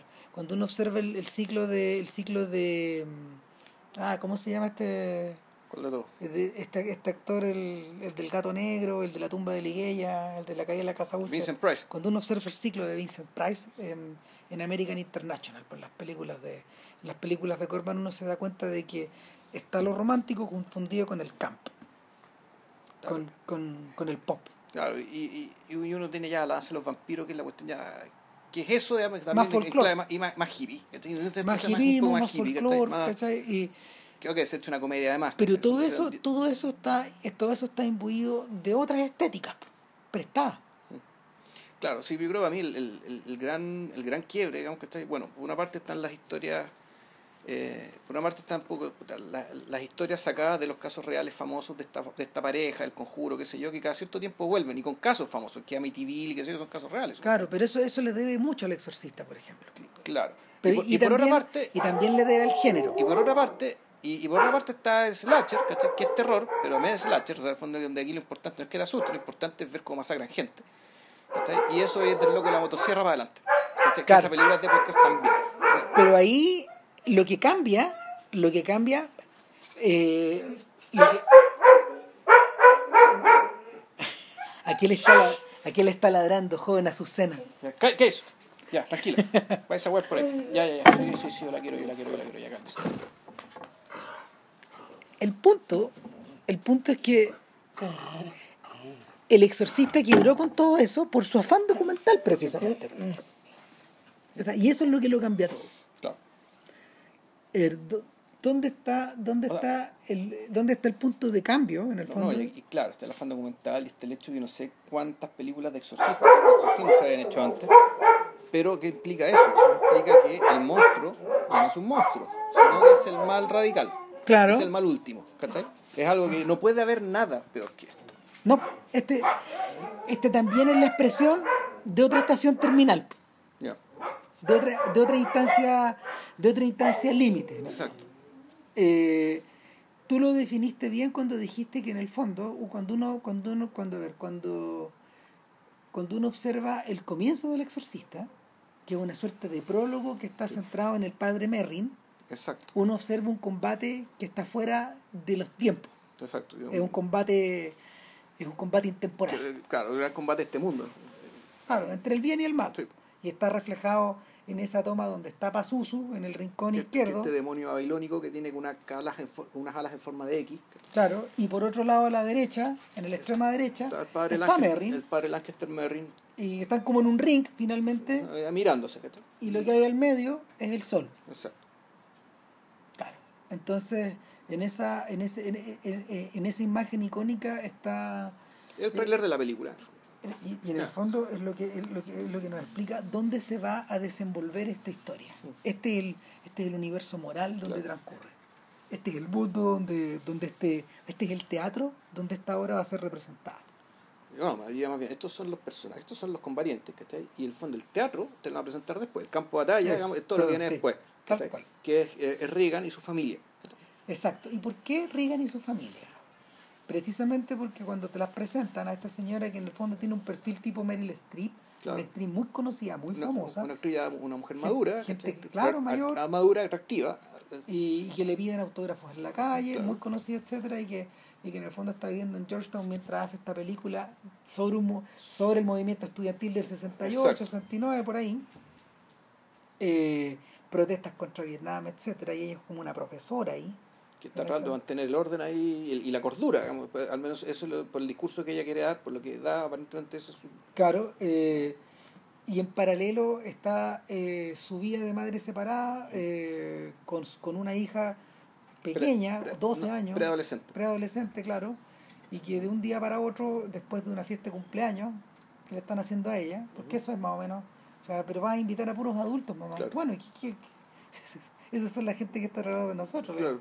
Eh, y ella, ella tiene una crisis finalmente. La niña, la niña aparece en medio de estos adultos, se orina en la alfombra y Dice, le dice a algunas personas que tú te vas a morir aquí, ¿cachai? Le, le manda una especie de amenaza, ¿cachai? pero una amenaza, pero claro, él, con, una voz que no es ella, o sea, es un...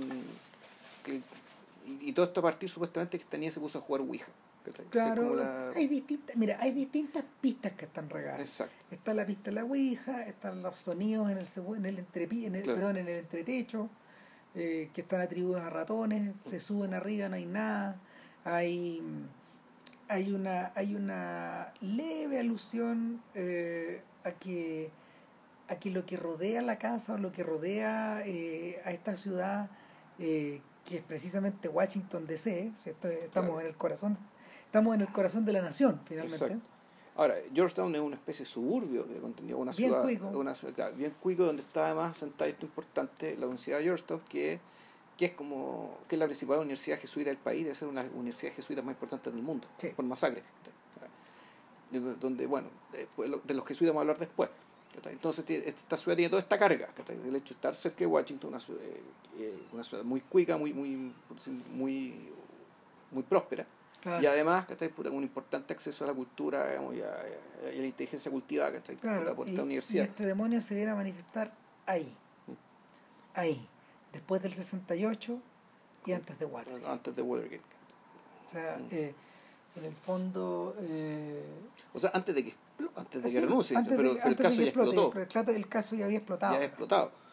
Pero lo que a lo, a lo- a lo que voy acá es que en el fondo eh, el exorcista para estos efectos es un punto de inflexión y yo la clasificaría dentro de estas películas post 68 de las que hemos hablado muchas veces en el podcast. Sí, Es decir, es el final de algo, pero también es la, es la manifestación de una suerte, de una, de una profunda crisis, Mm. algo que no tiene fondo, digamos. Y, y en este caso la, O sea, cri- que, la crisis... que es la crisis, volvemos al tema, o sea, que es la, es la crisis de, de la energía, de esta energía, ¿cachai? Que en el fondo no, no consumo. ¿cachai? Esta energía que en realidad supuestamente quiso hacer grandes cambios, en realidad no cambió nada. El fondo es, la, es, es la, es el agua estancada de la derrota. ¿cachai? Claro. y que lo vimos, y una de las formas que vimos era, tú, esta, la gran comilona, digamos, ¿cachai? que, esto, que esta gente que básicamente... eh, película hecha el mismo año. eh, pues, este el mismo año, claro, gente que come hasta matarse, come hasta matarse Claro. precisamente porque en realidad eh, esto es lo único bueno que puede ofrecer el mundo, ¿cachai? Claro, en algún, ya- en algún momento nos hicimos, nos, nos hicimos esa pregunta. ¿Por qué, por ejemplo, aparece la Com Lucian? ¿Por qué aparece Casanova de Fellini un poquito tiempo después? ¿Por qué emergen estas películas justo en esos momentos? Eh, y claro, una de las respuestas es precisamente lo que no se consuma. El- Claro, ¿por qué Nashville termina como termina? ¿Por Eh, qué, claro. por qué los personajes de, eh, del último tango en París no pueden abandonar esa habitación sin estar profundamente fracturados? Son preguntas que son preguntas que de hecho, o sea, ¿por qué Alex Delarge Ujú. en La Naranja Mecánica actúa como actúa? Claro, son son filmes que precisamente eh, aluden a una crisis, pero al mismo tiempo eh, festinan en la crisis algunas de ellas. Son muy límite en algunos casos. Entonces, eh, finalmente, finalmente, ese impulso, ese impulso en el exorcista se manifiesta como algo ultraterreno. Y algo que, algo que es imposible de dominar. Con la racionalidad, con la técnica, con la medicina, con el cariño de una madre, con la... Claro, pero hay algo que además, interesantemente, que, eh, eh, que esa, eh, y esa presencia maligna, tú decís que, que- que confluyen, ¿cachai? Puta, los elementos políticos, ¿cachai? Los elementos sociales, también los elementos... eh, confluye el hecho que la niña está entrando a la, está entrando a la adolescencia. Sí, claro, eso es una de las lecturas de Es la película. lectura, el tema del el despertar sexual, ¿cachai? O está el hecho de la familia fracturada, es decir, cuando el, que el padre que no la llama, el padre no la llama para el teléfono y por lo tanto, ¿cachai? Puta, el, el, el- en el fondo, una- si tú decís, puta, para que el diablo entre en ti, tú tienes que estar muy débil. Claro. Tú tienes que estar débil, tienes que estar hecho pelota. Y es lo, y es lo mismo que uno, que la medicina New Age, o tratar New Age te dice lo mismo el cáncer, ¿cachai? que muchas veces ¿cachai? Eh, de repente nuestra gente se enferma de cáncer porque está débil o volvemos la somatización esto que cuando tú estás ahí sobre estás mentalmente mal anímicamente mal efectivamente te bajan las defensas. Ah, y te enfermas Bueno, la brillantez de Friedkin es que admite, la trama admite todas esas, exactamente todas esas lecturas porque O todo sea, está regadito. todas esas dimensiones están puestas Todo. de una Y, manera y sin embargo, la pregunta, la pregunta, por lo menos la que nos interesa acá, yo creo que es más de fondo todavía. Y, también tiene que ver con lo que nos interesa en el podcast finalmente, que es que eh, así como así como Dreyer film- filmó en Ordet un milagro, o la pregunta de la pregunta que lleva a Dreyer en una larga reflexión a filmar Ordet es cómo poder captar algo que no veo, cómo poder filmar lo invisible, cómo poder filmar la manifestación de algo que la manifestación de Dios en la tierra. Friedkin hace la pregunta inversa, Claro. siento yo. ¿Cómo poder filmar algo que tampoco se puede ver? Que tampoco, para lo que no hay evidencia física. ¿Sabes? ¿Cómo, cómo manifestar, cómo filmar la manifestación demoníaca? Ojo, que es, y es por eso es importante el exorcista. Es la misma pregunta que a la que arriba Kubrick él, cuando por otro por otro lado digamos, Ujú. Al, al, al, al imponerse al imponerse la, la misión de filmar el resplandor. O sea cuando cuando Kubrick llega a filmar el resplandor él lo hace después de un largo proceso de, de reflexión tras el fracaso de, de, de Barry Lyndon. de Barry Lyndon y lo que y lo que filma. Y si ustedes se devuelven a cuando hicimos el podcast del resplandor hace ocho años No no, sé sé, ponte tú. Eh, en el resplandor nosotros nos concentramos en un personaje que era un boomer que, que había quedado abajo Claro. de había quedado abajo cómo se llama de, del éxito cultural del, del hipismo y él se sentía de alguna manera barrido por eso y había había envidia había Claro, esto es la, la sensación del matrimonio simétrico, esto es decir, de, Claro. de haberse casado con la persona equivocada, de haber tenido la vida equivocada, de de, haber ten- elegido mal. Exacto. Y, y el de no, de no querer tener ese hijo en el fondo. Eh, son, son muchas las cosas que mueven ahí a Jack Torrance a en el fondo querer borrar con el codo lo que escribió con la mano. Claro. o querer acuchillar lo que él creó alguna vez y, y desgarrarlo. Entonces en, eh, eh, eh, Kubrick llega hasta eso Kubrick llega hasta eso a partir como de la a partir de la de, de un conducto de disolución personal no hay no hay algo social por esa el, el marco social en el que en el que él dibuja todo está excluido desde el momento en que él filma en el hotel Overlook Sí, claro. y que te fuiste, digamos. En cambio, ¿qué es lo que hace Friedkin? Es al revés. Al corazón de algo muy grande, al corazón de esta ciudad que es una capital de, que es una capital cultural, una capital política, al, al interior de esto planta esta semilla. En ese sentido, yo siento que Kubrick le está contestando a Polanski. Ya. Cuando Polanski, cuando Polanski filma El bebé de Rosemary, Polanski no está tratando de filmar lo invisible, pero sí está tratando de, sí está tratando, ¿cómo se llama?, de, de, de hacerse una pregunta simple. ¿Qué pasaría, a ver, si nuestra generación, bueno, si nuestra generación es una, si es una generación donde, de la que él se siente parte, de la, después de la posguerra, es una generación de cambio cultural, de liberalización, de novedad, de, ¿cómo se llama? de dejar atrás los pecados de la posguerra, ¿qué pasaría si la semilla de, si la semilla de lo innombrable, digamos, estuviera plantada justo ahí? Justo ahí, y fuera, y fuera cunada justo ahí. esa es la pregunta que tú dices de Polanski. Claro. Uy, no, yo lo veo al revés.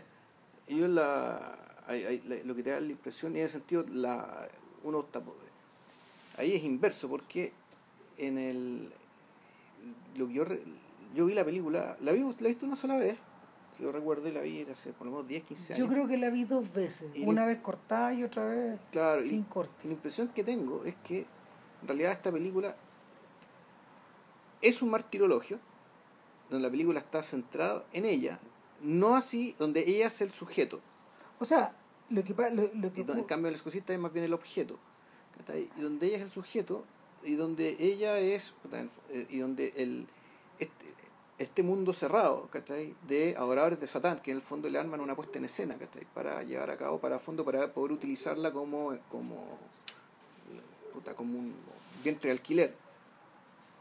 Eh, termina normalizándose, entonces la, la, la sensación que te queda de fondo es que eh, eh, es radical en términos de que, claro, ya de que ella es una víctima en un mundo corrompido y donde todo este círculo de, de, de adoradores del demonio en realidad son todo el mundo, ¿cachai? porque básicamente es todo el mundo que ella puede, termina viendo. Bueno, en, en ese Sí. sentido, en ese sentido, entonces, la película sería pariente de Repulsión, donde, donde lo que le ocurre a Catherine Deneuve es que encerrada en ese departamento encuentra sus propios límites nomás. Mm. O sea, en el fondo está eh, su, su psicosis se despierta, su psicosis se despierta porque se da cuenta de que el departamento, el de- lo- los límites del departamento son los límites que ella tiene en el fondo. Y ya no puede escapar de ahí. Está, ella, ella en sí está dentro de una pieza en su cabeza. Y, y empieza a ver, weón. Y el departamento, y, y- y el, mal desde- el, el mal que está afuera se empieza a colar hacia adentro, o empieza, o empieza a adquirir cierta entidad. Claro, y en ese sentido la, el bebé de Rosemary nunca fue una lucha. ¿cachai? En el fondo es la, el- el- la película entera, en el fondo es un lento sacrificio. Bueno, el otro pariente entonces es los, los pájaros. Porque en los pájaros, en, en los pájaros el martirio de hecho se expresa hasta físicamente, digamos. Sí. Pero, claro, y aquí está. La diferencia es que los, los pájaros, ¿cachai? Uno de los pájaros podría entenderlo como. Podría entenderlo ya. Haciendo como hace Chiche, que ya, ya Claro. yendo al mito sucinto de la película, esto es una. Esto es una reprimenda que le da la vida a una niña mimada. También puede leerse así. A una mimada que merece lo que le pasa. Reagan no merece lo que le pasa. Ah. Porque los pájaros está hecho para que esta sea esta insoportable, cuica, entrometida, ¿cachai? que está, en el fondo siempre está tensando, está haciendo moviéndose por el capricho. Bueno, eh, Y, es- y es una mujer madura, ¿cachai? Bueno, es una, el- una, mujer, una mujer mayor para en, el estar caso, en el caso del bebé de Rosemary también lo podía aplicar así y eso justifica el hecho de que, de que la propia Mia Farrow, que es realeza de Hollywood, sufra esto. No por nada es ella sí. y no es otra persona. Entonces, eh, a Polanski, como bien dice Caballo y alguna otra gente, le interesa el mal. El mal es su tema Sí. también. Sin embargo, sin embargo, eh, eh, y también concibe el mundo como un infierno. Lo ha vivido también en la Sí, vida real. claro. Se, lo se ha expresado. Lo ha vivido y probablemente lo, ha- lo, lo ha infligido también. lo- sí, claro que sí. O sea, lo, lo ha vivido, lo ha vivido, y- lo ha vivido en, en, en- en todos los aspectos Sí. posibles. Entonces, eh, en, en ese sentido, en ese sentido, el ¿cómo se llama? La, la, la mirada de Friedkin es, la mirada de Friedkin es opuesta. O sea, eh, o sea, en realidad sí, pero no. O sea, Friedkin, el, el Friedkin lo que te plantea, eh, aquí, te, plantea una lucha, pero claramente una lucha desigual, aunque el, y esto, esto ya tiene que ver con un poco también, esto está puesto creo yo por Blatty, ¿cachai? el hecho de que por Sí, una, pues parte tenía, un- por una parte tenía un demonio, ¿cachai? y por otra parte tienes un hombre, ¿cachai? que es un hombre extraordinario, ¿cachai? pero solo un hombre. Sí. O sea, la contienda es desigual, como diría nuestro, nuestro prócer. Eh, y. la- porque, ¿cachai? Porque efectivamente, digamos, la. por, por decirlo de alguna manera, el mal juega de local acá. El mal juega de local. Pasuso juega de local. El esfuerzo doble, eh, doble, triple, extra, quíntuple. Para si quieren parar el partido, el- Que lo tienen que jugar, lo tienen que jugar la visita, lo el- tienen que el jugar. de- el descubrimiento del exorcista y lo profundamente inquietante de la película, eh, tanto como pasa en El Resplandor, por eso son tan importantes Claro. las dos, es que Esa película es del 80. el 80, ¿cachai? Sí, el final del ciclo. Ya. Eh, es que el supuesto antagonista en realidad es, que el que, el- el- es el que está en casa. Es el que está en su casa, digamos. Los otros, nosotros, los otros, la, la audiencia, Sí. la audiencia que es la que sufre Al, este al igual martirio. que, al igual que Alem, al-. Al igual que Alem, ¿cachai? que siendo un marsellés, ¿cachai? se mueve en Nueva York, ¿cachai? mejor que Popeye Doyle, ¿cachai? porque, puta, porque el mundo es su patio, el mundo entero es su patio, digamos, y el mundo no tiene secretos para él. Claro. Eh, el... Ahora, ¿qué es lo realmente interesante acá? Eh, la tensión que, que Friedkin despliega en los antagonistas de Pasus. Los antagonistas de Pazuzu para estos efectos son tres. Primero es la madre. Y... Claro, la madre en realidad no, no- es un antagonista real. no, ella- no es un antagonista real, ella, pero... ella gestiona. Pero claro, ella está gestionando ahí, Sí. pero, pero en el, en el fondo, en el fondo es la, es el personaje, es el personaje que vive esta vida perfecta, esta vida muy, Claro. esta vida muy cobijada, esta vida que ha sido muy amable con ella y que de un día para otro eh, se transforma en un infierno, Claro. en un escenario, en un escenario de terror. Claro, y además ese personaje es muy importante porque yo creo que ese, ese es el personaje que representa al, al espectador. Sí, O el espectador con quien se identifica y por quien sufre. Más que por la niña incluso, ¿cachai? Es por la madre. madre. ¿cachai? Porque hay un momento en que la niña ya está convertida en un monstruo que no tiene conciencia, ¿cachai? Es- No, y la niña ya no está. La niña ya no está. la- Claro. el- el- y nuevamente Friedkin acierta. eh, hay algo en la desnaturalización del maquillaje que te permite que te permite desligarte o, o- o, a ver te permite o vincularte mucho o desligarte mucho como como como como espectador y en este caso cuando tú contemplas a Reagan tú contemplas un prop tú contemplas una especie de muñeco algo que algo que está vacío y que tú vas llenando. ¿Cachai? Que tú vas llenando de tus propias emociones. Mientras va a, a- a ratos es conmiseración, a ratos es repulsión, a ratos es inquietud, a ratos es miedo en alguna gente. No, bueno, a ratos. eh, a, a mí en algún momento la película me hizo pensar respecto de que eh, yo no sé si ahora sería legal, si ahora sería aconsejable someter a un actor, a un niño actor, ¿cachai? A tener que actuar esto. Bueno, volvemos a hacer la pregunta Sí. sobre los pájaros, pues y ahí está de nuevo la afiliación hitchcockiana y la obsesión friedkiniana, pues, que no tiene límites, si ese es el otro tema. Friedkin para estos efectos se comporta Friedkin se comporta como Popeye o sea no él no tiene límites y, y de hecho es de hecho es muy conocida esta, son muy conocidas las anécdotas del exorcista donde una y otra vez eh, lo- los actores los actores estaban sometidos a presiones que que hoy podía ser consideradas ilegales o ilegítimas o eh, que van más allá del, del ejercicio del deber finalmente. Entonces, eh, en, en este caso, en este caso, los niveles de contorsiones a los que eh, y de transformaciones que a los, a los que Friedkin somete a Reagan son más allá de lo que cualquier actor debiera haber sufrido. El- Ahora, se cuenta también, eso sí, sí, eh, esto me lo contó, lo contó el Donovan Nichols, que amigo de este podcast, y el, que el documental, generalmente Linda Blair dice que el proceso con ella en realidad, ellos fueron, fueron- hablan muchas maravillas respecto a cómo la trataron. sí, Es decir, el problema tiene que ver con eso, sino que tiene que ver con lo que ella tenía que actuar, claro. las cosas que tenía que decir. Es un poco parecido cuando yo pienso en ella yo de inmediato me acuerdo de yo de inmediato me acuerdo de María Schneider en el último tango.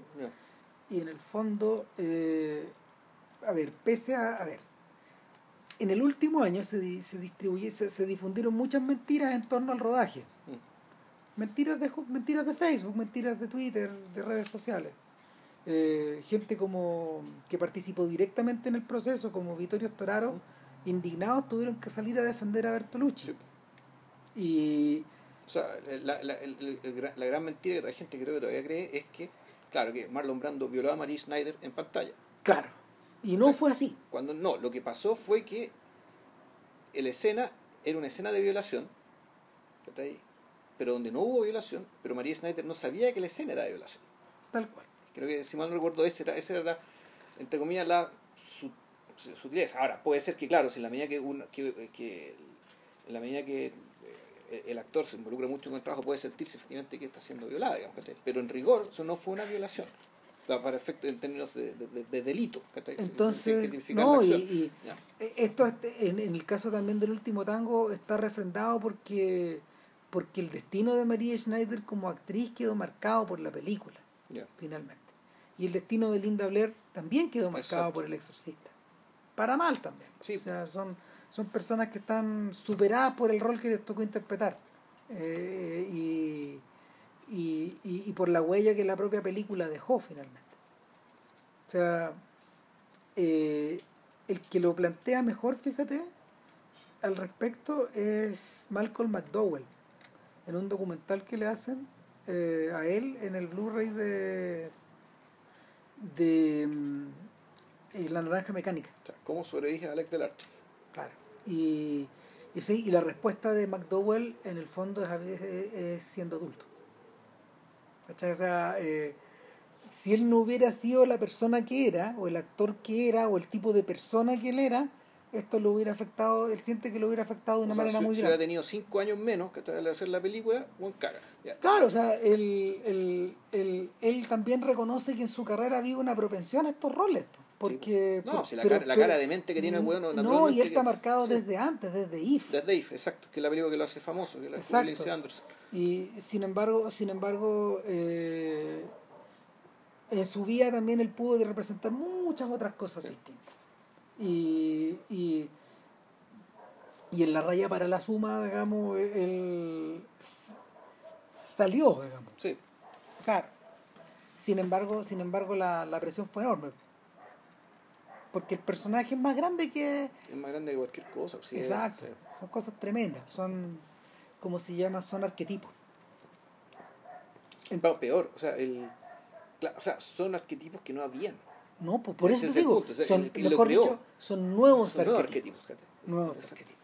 Exactamente.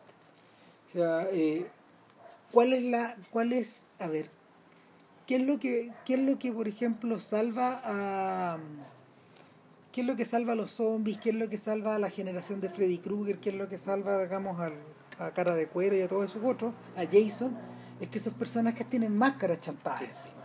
Máscaras, y volvemos a la época de los de, de, de los monstruos del universo. Lo que hay afuera es una máscara, no el rostro. Y es, eso es lo tremendo. y, y, eso se utiliza todavía. Cuando tú piensas en las sagas actuales y piensas en Anabel, por ejemplo, la muñeca que está como descolgada de, del conjuro, o cuando piensas en, en la serie So y ves al asesino de, ¿cómo se llama? De Jesus Murder, al, al tipo que en el fondo es como un muñeco, o sea, digo, que se hace representar por un muñeco y te das cuenta que también todavía estamos colgados de eso. Porque porque lo otro es demasiado es demasiado bruto, un rostro, un rostro es demasiado bruto para aceptarlo. Tenéis que ser tenéis, que ser Jack Nicholson para sobrevivir a Jack eh, Torrance. Eh, interesantemente, ahora, los monstruos, igual, igual los monstruos, eh, efectivamente, claro, son como el, todo esto Freddy Freddy, Leatherface, ¿cachai? Jason, ¿cachai? Esta gente que no tiene cara. Eh, puta, claro, el, son un poco como los monstruos, pero eh, creo que la, la energía, ¿cachai? La energía no viene de ellos. No, pues. Ellos básicamente son la excusa para mostrar a los, a los, a los cabros jóvenes, digamos, los que hay que matar y hay que castigar. Son, el, son, son mediums. Son mediums, exacto son medios para castigar a alguien que merece ser castigado. exacto, bueno, y, y, y, eso es lo que no está en el exorcista. Exacto. no, hay se trata de eso. No se trata de eso. No hay un medium, no hay, no hay una máscara, no hay no hay una excusa, eh, la carga eléctrica está aplicada directo sobre la audiencia. Y, y, esa carga, esa carga va siendo gestionada por Friedkin paso a paso, de una manera muy parsimoniosa, y con rigor documental. O sea, todo el proceso de, exámenes médicos a Reagan está. Eh, bueno, es, eso es lo brillante, ¿cachai? Esto no es una película de terror, pero lo que te muestran es pavoroso. O sea, el, el instante en que ella empieza a ser sometida a los exámenes, como tú explicabas, mm. esas son torturas medievales. Sí. Y, o, están, filmadas, como si fueran tales. O sea, con aparatos horrorosos, con ruidos, con ruidos. Y entra, y entra ahí en el mundo de la salud mental mm. y, y, y, te, y te figuráis esos infiernos. Mm. Eh, y, y la película, a mi gusto, la película alcanza sus mayores cumbres ahí. O sea, eh, es en ese punto donde la película vuela sin límite. O sea, Hasta, hasta. Sí, pero no, porque, porque el, el, o sea, el- ahí la película te, te lleva efectivamente un poco a lugares medio desconocidos, ¿cachai? O sea, Sí. medios atípicos, inesperados, una película de estas características que te la han vendido así. Eh, y donde tú, y donde to- ahí eso es lo que te hace pensar acerca de, bueno, bueno, eh, de, de la dimensión infernal, lo que te está mostrando, de lo que está siendo sometida esta niña, tanto el personaje como la actriz. La medicina está infligiendo el infierno, eh, Eh, y el. y, y- y prepara el camino, mm, prepara el camino para el escenario final, digamos, que es cuando, cuando ya todo está perdido. eh, y los médicos sugieren weón, este tratamiento este tratamiento paliativo finalmente que es el del exorcismo No, y lo, lo venden como un placebo Eh, lo venden como, lo venden como un placebo y eso es lo más triste. O sea, es una cuestión que, weón, la madre se está desmoronando por dentro y este médico, bestia. este médico ahuevonado, ¿cachai? Le habla el exorcismo con una risa en la cara, ¿cachai? Como si fuera un chiste, weón. ¿sí? ¿Sabe qué? Pero mire, mire esto ya no se usa es muy poco usual y a veces funciona, pero no por las razones que ellos creen, ¿ah? no Pero, pero, ¿sabe qué? Es lo único que podemos hacer porque aquí nadie tiene idea, nadie sabe nada. a lo mejor le va a dar confort a usted Sí, claro. O sea, eh, y, y, y, y, eh, es ahí donde ya tú decís, ya, ya tiráis la esponja, cagó todo. Eh, después de eso solo queda que solo queda que el taxi weón, llegue al frente de la casa Lo que pasa weón, es que, bueno, y aquí- se baje el padre Merry. El problema es que, claro, el primero te insertado todo, ¿cachai? En paralelo a todo esto, viene el, infierno paralelo, ¿cachai? Que es el infierno del padre Carras. Y a eso, a eso iba cuando hablaba de, cuando hablaba del retrato de los antagonistas, porque claro. ya teníamos, ya teníamos figurado a Merrin, que es este sujeto que establece esta lucha intemporal, está la madre, Claro, que que es un personaje que, eso sí, las escenas en Irak te lo, te lo, te lo caracterizan como un personaje que él vive en el infierno por el solo hecho de que está absolutamente consciente de su presencia y está siempre vigilando. Sí. Es un personaje que no puede escapar, es un personaje que no puede gozar la vida. Es un personaje que no puede estar tranquilo. Es un personaje que no es como nosotros que puede leerse un libro, estar piola, sino No, que él, va, pues, va- él, él va, él, lo- él va a ver. es un personaje ultraterreno, si, si el, el, el, el Pero, per- pero es peor que eso, ¿cachai? Pe- Peor que eso eh, en el sentido de que él, él pelea con el mal radical. Bueno, Y él, se, y él pelea con su fe. Contra ese mal ra- radical. Y sin embargo, él no puede estar más cerca que ese mal radical. Y su fe no es mucho mejor que el mal radical que está acompañando, ¿cachai? Porque y, y que nos abre la puerta de hecho a lo que le pasa a a Carlos. lo que le pasa a Carrasco. La, el- la bisagra acá es el personaje de Gerard Depardieu en Bajo el Sol de Satán, que, que enfrenta ese mismo problema porque Esa también película es posterior. muy posterior, Muy posterior, 10 sí. años después, Ya. eh, 11 años después. Eh, él, él, él observa el mal a la cara, también. Y en el caso, en el caso de Carras, Carras vive en otro infierno. Este es el tercer antagonista y este este es un personaje que este es un personaje cuyo martirio en el fondo eh, es demasiado intenso como para ser compartido cabalmente por la audiencia o sea, eh, y él como tú bien lo definías la fe de Carras apenas le alcanza para soportar el mundo en el que él vive la fe de Carras es apenas mejor que los martirios de Reagan No. también. Está permanentemente sometido a prueba, permanentemente sufriendo. Claro, bueno, tiene una madre que en algún momento, se Pero enferma. Carras es, Carras es, Es- un es sacerdote es un que fue que estudió psiquiatría Psiquiatría. mandado por los por los jesuitas claro. Y que y que por lo mismo vive vive como un sacerdote en vez de vivir como un psiquiatra en Nueva York Claro, y eso condena a su madre a que- morir en la pobreza. una señora griega que está viviendo sola en un lugar muy abandonado en, eh, En estos, en estos departamentos viejos en que, Nueva uno- York, que está lejos, está bien lejos de de Washington. Claro. No es cerca. no es cerca, son como 5 o 6 horas en auto. Y, eh, y vive en el mundo de contacto en Francia, Sí. En esos lugares abandonados. No, es un lugar hecho pelota, o sea, con autos hechos pedazos que están en medio de la calle, claro, los chicos saltando arriba de los autos, es una weá. No, es espantoso, ¿cachai? Y esta señora y su departamento, una especie de refugio, ¿cachai? Donde.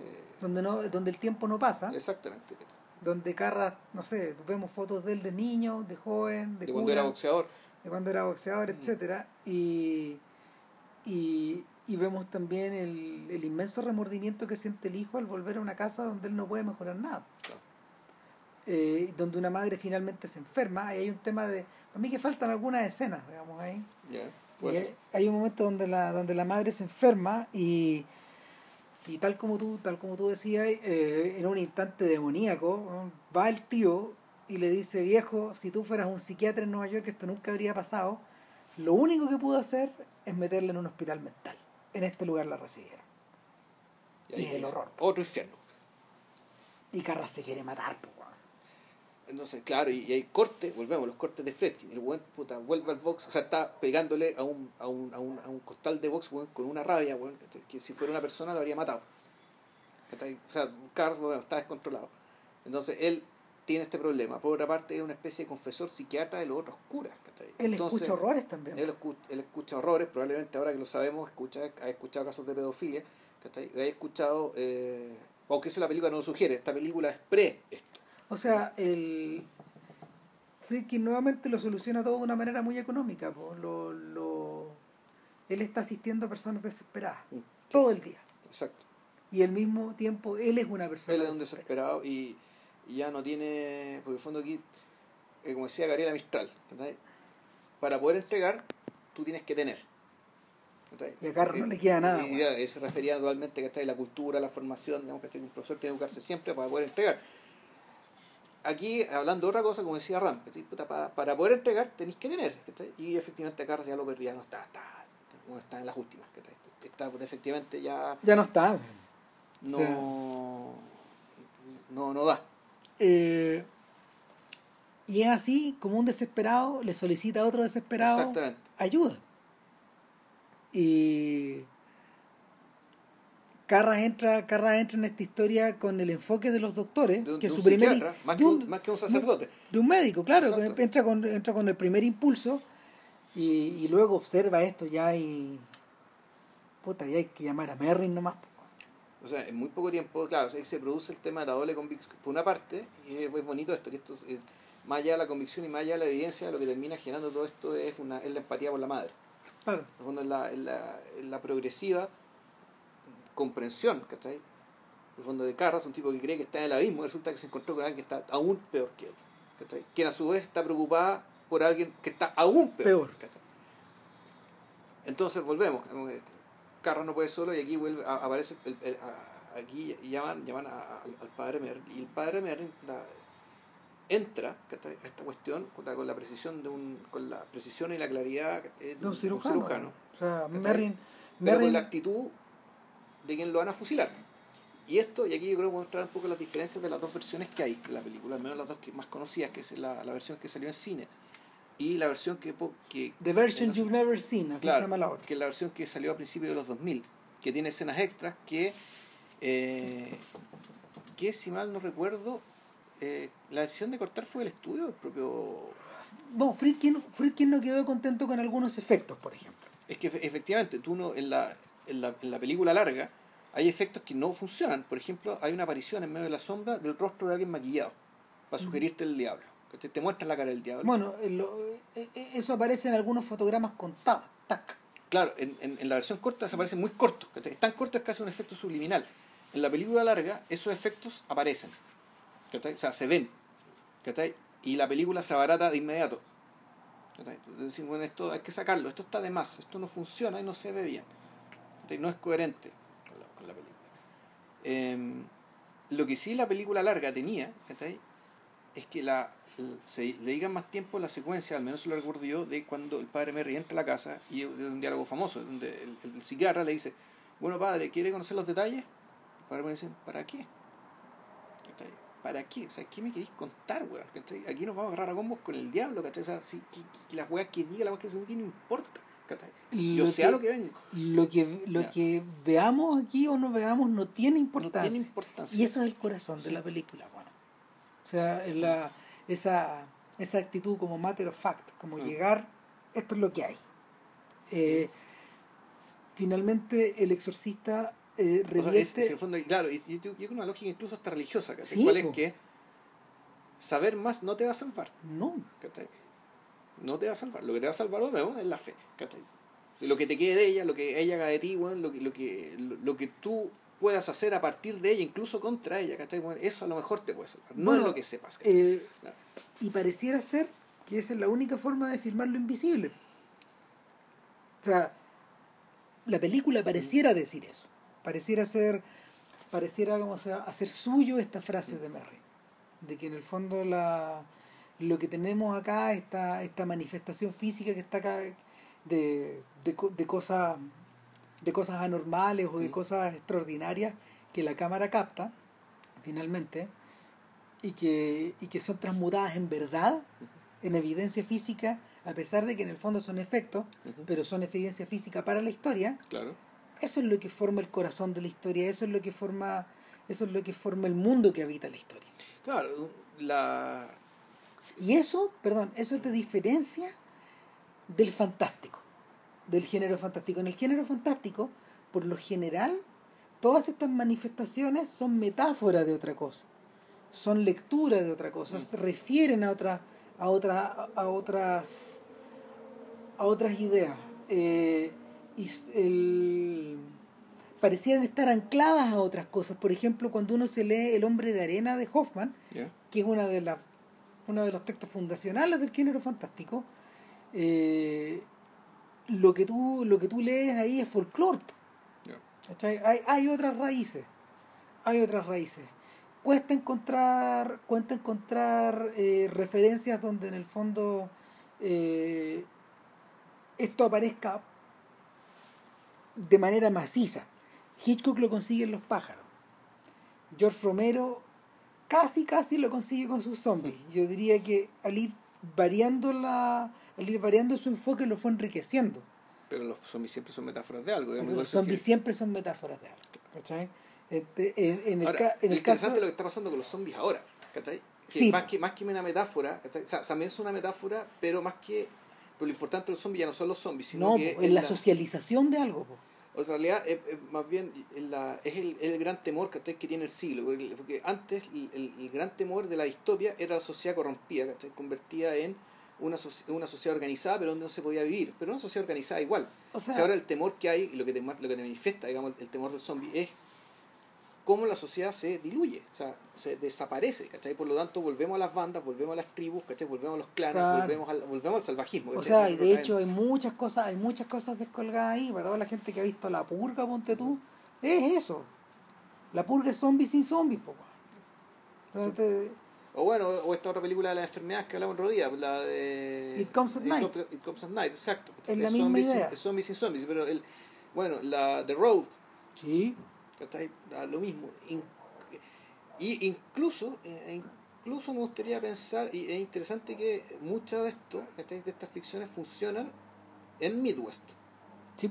Tienen que hacerlo Tienen que hacerlo, o sea, cuesta mucho, ha costado mucho. Bueno, The Purge no, parece que The Purge funciona ya en Metrópolis, ¿no? En alguna metrópolis. es que claro no, de, de- de- la purga claro la purga la, la No, que- es que The, Purge es más bien distopia, ¿cachai? Sí, es, pues, es- distopia. es más bien distopia, digamos, de la, de la sociedad corrompida, ¿cachai? O sea, a, mí- yo lo que me estoy dando cuenta... La purga en ese sentido, mira, la purga en ese sentido se parece, se parece a las distopias que, que Charlton Heston filmó en los 70. Que soy en verde, ¿cachai? Esas cosas. Ya, El planeta de los simios, Soy en verde y Soy leyenda. ya. ¿Cachai? Es, es una, es- viene de ahí. Eh, son tensiones, son, eh, son tensiones, son tensiones disolutivas que también se transforman, en- vienen de alguna metáfora de algo también. Claro, pero, pero insisto, la sociedad sigue estructurada, o sea, es como Running Man o es como los Juegos del Hambre, Claro. o como Divergente, ¿cachai? En el fondo, ya, en el Claro. fondo la- son formas de fascismo, al fondo, al que, al que, al que le tenéis miedo. El, o como- Eh, eh, esto que está ocurriendo pues, es, es- es, otro temor, ¿cachai? Y, y- Claro. y digo, es un temor que está más presente porque parece que es más factible. Claro, en el caso, en el caso del exorcista, el ejercicio es particularmente puro y por eso es intemporal y por Claro. eso es canónico. Exacto. Eh, por eso yo lo comparo con Dreyer, porque, porque puede ser comparado con Dreyer. Sí. Eh, no, no, no sé, o sea, evidentemente Friedkin sabía quién era. digamos. Claro. Eh, y de hecho, mientras hablábamos, pensaba, mientras- mientras- cuando, hablábamos del martirologio, yo pensaba en días de ira Ya. que, que, que también que también te que también te sitúa en un universo donde tú tampoco tenías las coordenadas al principio Mm. entonces eh, el, el exorcista el exorcista el exorcista surge encima de eso precisamente porque no porque va regando su propio territorio y, y, en, eh, y, y- y la forma y la, y, el- y la forma en que la forma en que avanza hacia el desenlace Es que espérate, todavía nos falta otro personaje, nos falta otra línea. es que ah, eh, a eso iba sí O sea, lo que pasa, otra gran Hay otra película que está escondida. Hay, hay muchas películas, hay muchos personajes, están todos im- impecablemente bien actuados, dando el registro correcto, porque ah, está el caso de, volvemos, entre- llega un momento en que la, la cuestión se mete el policial. Volvemos al Paco.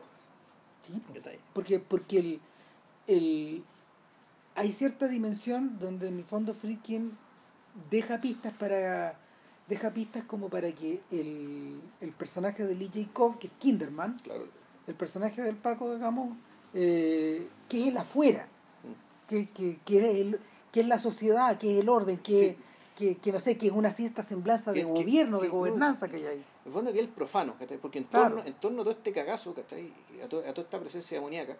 Ah, ojo, se me olvidó decir que esta presencia demoníaca también aparece, ¿cachai? E- En un contexto donde hay un director judío increpando al, ¿cómo se llama esto? Al, al mayordomo, mayordomo de la casa al de la- de la mayordomo actriz. al mayordomo suizo, Claro. ¿cachai? Por el fondo también tenís, también está arrastrado eso, ¿cachai? Sí. Fondo te- te- es- esas sombras, ¿cachai? Esas- las sombras, ¿cachai? Que están flotando alrededor de esta familia en particular y la sociedad en, eh, la sociedad en general, de las cuales puede emerger esto.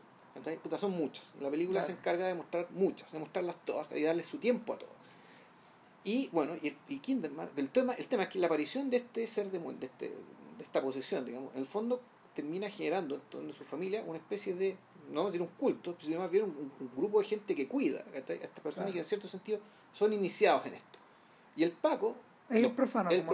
¿cachai? El profano. O sea, esta esta es la mirada del profano. La mirada del buen que no entiende nada, la mirada del buen que, que si no fuera que si no fuera porque hemos seguido la- viendo la película desde el principio, seríamos nosotros. Sí. Pero ya no somos nosotros. No. Nosotros somos la madre. O Cambiamos. Carlos, pero somos Cambiamos, la madre. cambiamos. Sí. Eh, Y, eh, pero, y Lee Jacob está tan bien escrito, está tan bien actuado con un personaje que además es, una especie de comic relief, pero muy sutil. Es en extremo sintético. Sí. Está escrito como está escrito como en películas de Paco, pero Claro. como en películas de detective en el fondo. Claro, En un cierta un medida- personaje que, para, que tiene que conseguir cosas porque como no es Paco, Es las que- cosas tiene que conseguir sin la placa. Entonces sí. necesita la astucia, necesita la, la simpatía, necesita... Tiene que ser más como, como diría lo resource, Mira, es que si, si. Carras es el contraparte de la madre. Kinderman es el contraparte de Merrin. Ya. Porque en Merrin no hay humor, No. en Merrin no- hay explicación, en Merrin no hay psicología. En Merrin no hay mundo. No, está más allá del mundo. Sí. Y, y Cobb, ¿qué sino el mundo? Si el tipo entra con... o sea, Bueno, el- es simpático, es divertido y le gustan las películas. Claro. Eso es un detalle ¿cachai? que fondo Tiene- vive pensando en ficciones. Claro, en telequias. Mm. Se pasa historias porque él tiene que tratar de él tiene que tratar de darle un sentido a las cosas que va investigando. Él, por ejemplo, se figura, él es, él es el que se figura la forma, eh, él entra en la historia el día que dejan que, la, que, que fuera de cámara dejan cuidar al director de la película que la mujer está filmando, Claro.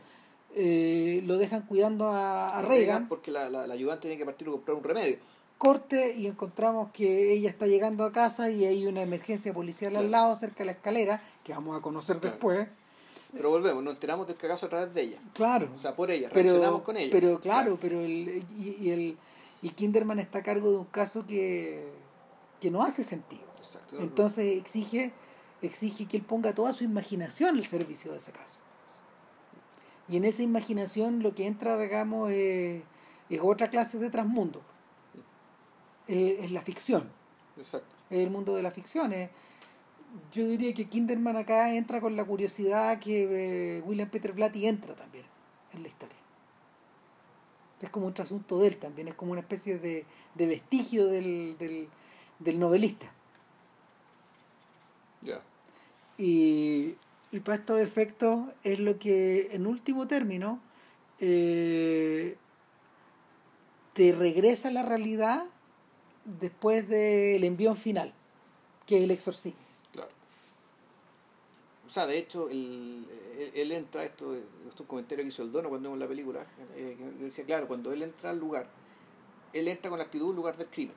Sí. ¿cachai? Eso es el lugar del crimen. Eh, Entonces esta película ya se, eh, tiene, entra el código del policial también. sea, ya había entrado, pero en el fondo culmina de esta manera. de- de- Es con así, es tan así que cuando Blatty imaginó otra ficción relacionada con este mundo, que es Legión, otra novela, eh, el protagonista ya es el Paco. Ya. ¿Y el mismo?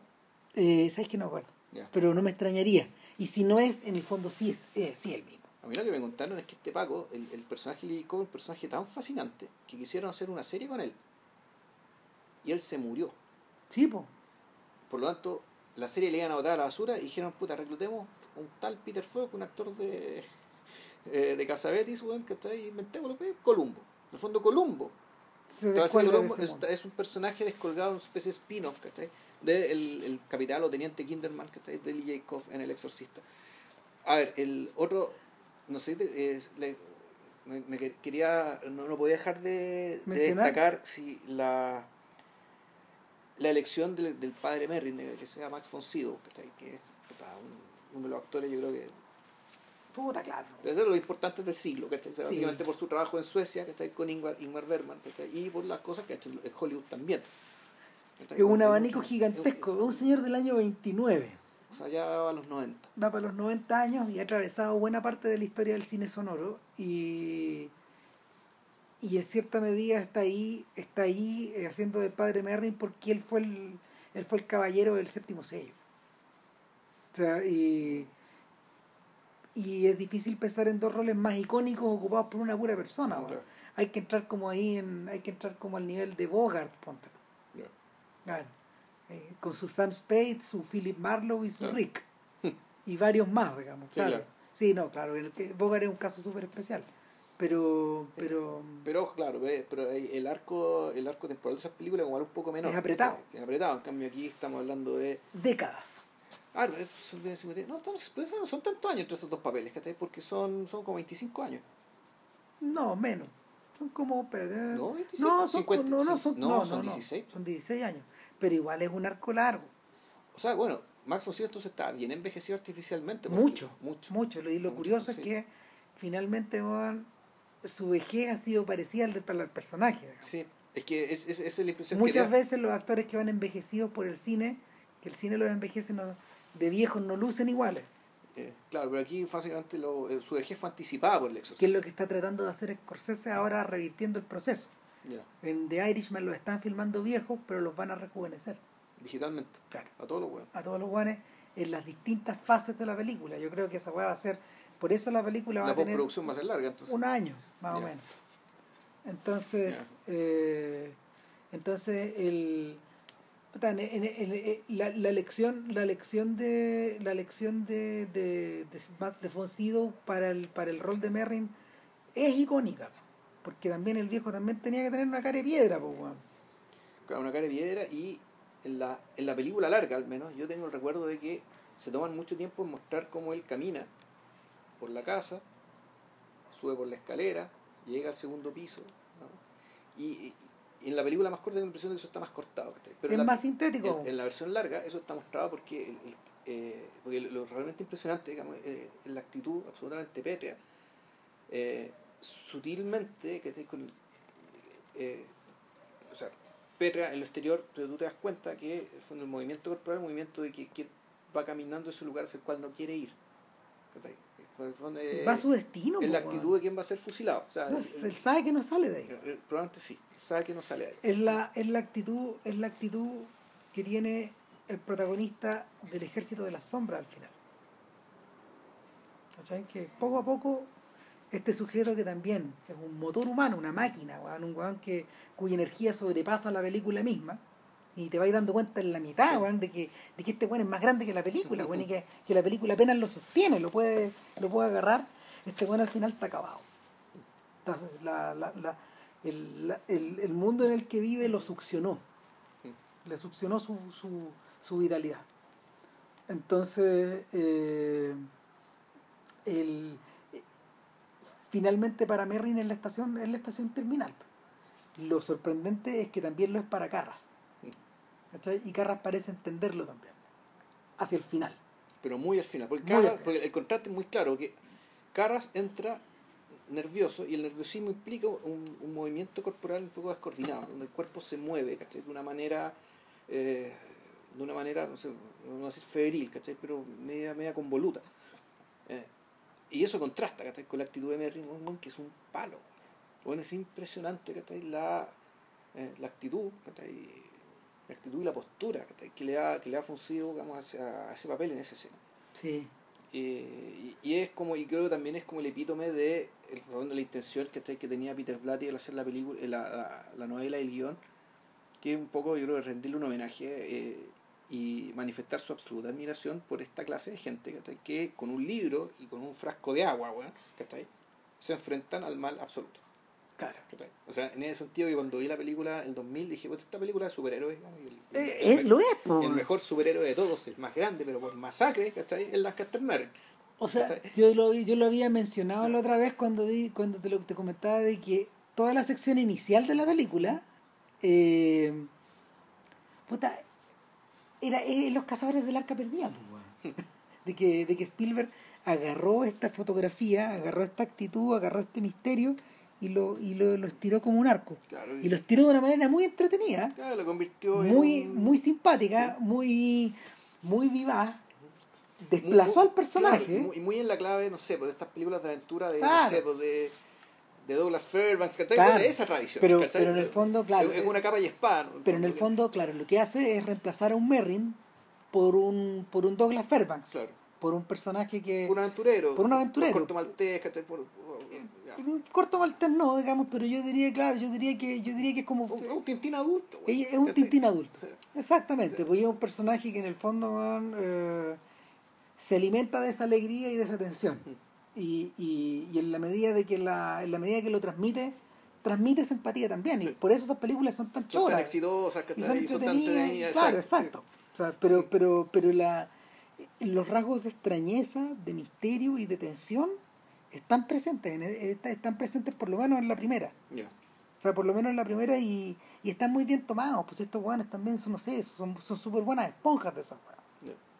mal que mal también provienen de un mundo similar sí yo creo que yo creo que yo creo que el, la gran diferencia es que para estos efectos Friedkin es un gran severo.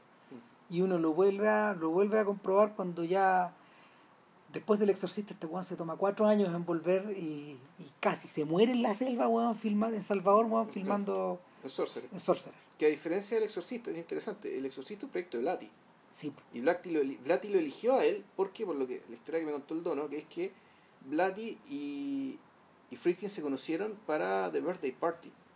porque Blatty como te contaba Sí. el otro día eh, Blatty en el fondo es un tipo que proviene aunque no lo creáis del mundo de Blake Edwards y creo que creo que, que guionizó ponte tú alguna a Shot in the Dark ponte Ya. tú parece, Blatty, parece que es de él o sea Blatty es un tipo que, que comenzó como guionista en el corazón de Hollywood ganó mucho dinero y luego escribió estos libros Claro. La, no- es al revés lo que pasa Que tú me decís, que tú, me contabas, claro, un montón de casos de escritores que primero escriben libros, después llegan a Hollywood. El caso de Blatty es al revés. El primero trabajó en Hollywood, hizo un montón de películas, después hizo estas novelas que lo hicieron aún más famoso, más conocido exacto en el, mundo de la cultura. Exacto, entonces eh, él primero es una figura pop y no me Claro. extraña que se lo hayan se haya topado en ese mundo. digamos. Claro, entonces lo que tengo que el dono es que cuando están en The Birthday Party están buscando director. Al final, no eh, al final creo que nos escogerá a Fredkin, ¿o ¿no? Eh, Birthday Party, no. No, Sí, sí. Ah, sí, no, pues lo escogieron. Él firma de Birthday Party, pero, pero el. Claro, el punto es que eh, o, fue, o fue por casting de otra película, está buscando director y Friedkin le dijo a, a Blatty, mira, ¿cachai? tu película está buena, pero tu guion está bueno, pero ta, ta, ta, ta, ta. Entonces lo que le llamó la atención a Blatty era que Friedkin tenía la actitud de que siendo un tipo que estaba, podía ser contratado, pues no podía ser contratado, llegó y le dijo en su cara, ¿cachai? En buena, ¿cachai? Puta, todos los problemas que él veía. Entonces, ah, ya este bueno inteligente, tiene pelotas, ¿cachai? Listo. Y, y, y bueno, y aparte venía, se había ganado el Oscar por contacto en Francia. Así que ya, pero es el, el, el motor detrás, digamos, el, el, el motor y las ideas que en realidad que están detrás, eh, en último término son de Blatty. eh, en cambio, en Sorcerer, era un proyecto de él. Sorcerer es de él Sí. y, y, en, y en Sorcerer Friedkin se encuentra con su Vietnam. Sí. Se encuentra con su viaje al corazón de las tinieblas, se encuentra con su apocalipsis ahora. O sea, Eh, eh, se encuentra también con su Fitzcarraldo, ¿cachai? Eh, eh, el, me sorprende la forma en que el sujeto logró, eh, en una película que es tan fracasada eh, en términos comerciales, interpretar a la perfección muchas de muchos de los infiernos que distintos contemporáneos de él se estaban figurando también. Si todas esas son películas, hermano. Sí. Fitzcarraldo, Aguirre, Apocalipsis ahora, eh, todas responden a una idea. Los gringos lo interpretan como Vietnam, en el fondo, pero yo creo que yo creo que estos son yo creo que estos son ecos weón, de yo creo que estos son ecos también de nuevamente de la generación de los 60. Sí. Al fondo, el- eh, uno puede decir, bueno, aquí hay un, hay un, hay un gesto de escape, ¿cachai? En el fondo esto de pensar que incluso el lugar más horroroso eh, y más bestial y hostil del mundo, puta, parece que prefiero estar ahí, ¿cachai? Que estar en el mainstream de una cultura que ya me, me, me rechaza y que me repele. O sea, podría ser un, gi- podría ser una interpretación, o otro, podría ser que el, el tema del ya, el amor por lo extremo, ¿cachai? En fondo esto encontrar la verdad, ¿cachai? El, lo- bueno, los dos tipos que captaron eso muy luego fueron Herzog y Dennis Hopper cuando viaja a Perú a filmar The Last Movie, que es película de podcast, dice. chuta, ya. O sea, el, el, el trayecto el trayecto de Hopper es mucho más mucho más dispar porque le fue mucho peor. Pero pero en el pero todas llegan un poco a esta misma idea y en el fondo, ¿qué es? Eh, en este corazón de las tinieblas llegan distintas personas de distintas partes a darse cita en un lugar. Eso es el ángel exterminador. eso también es solo los ángeles tienen alas de Howard Hawks. O sea, en solo los ángeles tienen agua- alas que transcurrían los Andes, tú te encontrabas con distintos pilotos de distintas partes del mundo que solo ya podían ir a volar ahí nomás. ¿Por qué? Porque habían sido echados de otros lados y porque el trabajo era tan peligroso que, que nadie más lo quería hacer. Y la tasa de muertos era permanente. De hecho, es famosa esa escena, es famosa esa escena donde bota están chupando, weón, y un weón llega a decir, weón, murió Joe, murió Joe. Pero weón, Joe, y, hablan un minuto y la mujer se pone a llorar, weón, y le dice a otro weón, a Cari, a Grant que está al lado, murió Joe. ¿Qué Joe? Ya no hay Joe. no, yo, no. Hicimos catarsis, seguimos. Sí, claro. ¿cachai? Entonces, el, el, el rollo acá es que eh, eso, eso, el, eso queda muy bien expresado, obviamente, eh, en, el, puta, en el filme de Clusot nomás, en El Salario del Miedo. Que es lo que está Claro. versionando otra vez Blatty. O sea, de hecho, la película está o menos. Eh, pero no Blatty, perdón, Friedkin. Perdón, Friedkin. Y Friedkin, eh, la película está dedicada a Henri Georges Clouseau. Sí. O sea, esto es una película que está hecha de la admiración más absoluta que está ahí, eh, por este director y por esta película. Filme, Pero- filme perfecto. Filme, filme, fi- fi- filme perfecto, pero constreñido por. Mm.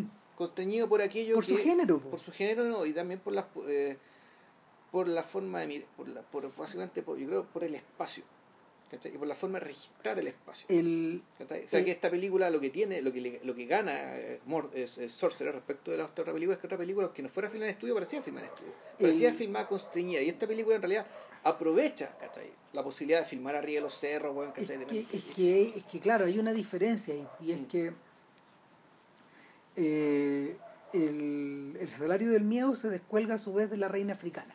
ya ¿cachai? Y en la reina africana Houston intentó filmar, Houston intentó, Houston intentó lo mismo que él había, intent- había tratado de hacer en, en, el, en el Tesoro de Sierra Madre, en el fondo. Y algo que él había intuido en el Halcón Maltés. Y es que un drama puede, un una pequeña anécdota puede contener el mundo entero. Y puede contener, eh, o puede contener eh, verdades universales, en el fondo. Y en el, en el caso, en el caso de, en el caso de eh, la reina africana, ese era, ese era el intento de volver, de filmar en África, en la verdadera África esta weá, digamos. Se les va mucho en collera, pero es un tremendo, un, un tremendo éxito técnico. Claro. Ahora, los franceses, eh, Clouseau trató de, de, de traspasar esa sensación, pero tenía por el noir. Sí. ¿Por qué un noir? Exacto. Y esta película también es un noir. También es un noir. O sea, Sorcerer también es un noir. Pero, el, pero la, la- lo, que gana Sorcerer, creo yo, es básicamente el despliegue ya técnico, ya serio, de, mostrar- de, de mostrarte la selva. De que el mundo se expande, selva, claro, de que el mundo se expande, de cuál es el lugar. inf- in- Y que el infierno se expande. o sea, es que claro, en el noir, eh, por mucho que sea una película que transcurre en la selva, pareciera que todo pasa dentro del auto, Sí, ¿cachai? Dentro del camión, entonces el camión es el mundo, ¿cachai? Y, y- y por lo tanto es, eh, por lo tanto es un mundo muy grande, el mundo que habita, digamos, el mundo que te contiene. En cambio, acá, ¿cachai? Puta, el- es importante mostrarte que el camión es nada, ¿cachai? Es una hormiga que camina, ¿cachai? Arriba de un cerro, ¿cachai? Un cerro que parece que no se acaba nunca, ¿no? ¿cachai? En ese sentido, es muy hermana, es muy hermana de Apocalipsis ahora y de Fitzcarraldo. Sí, eh, Fitzcarraldo es... Porque, porque ahí eh, la ahí hormiga, la hormiga en Apocalipsis ahora es el barco, Claro. y el otro barco en, en Fitzcarraldo. Bueno, ahí la balsa, ¿cachai? Sí, el, Claro. el- la... Eso sí, claro, la diferencia con Herzog, ¿cachai? Y es que el- a Herzog le interesa la naturaleza y no la naturaleza en clave Disney, como le gusta decir a sino que teniendo la naturaleza como el lugar feroz que es. Pero es una, pero es una ferocidad que es propia de eh, la naturaleza. No, a Friedkin no le interesa eso. Eh, Friedkin, yo creo al, al revés, Friedkin eh, equilibra mucho el tema de la ferocidad y la hostilidad natural ¿cachai? con la, la miseria humana.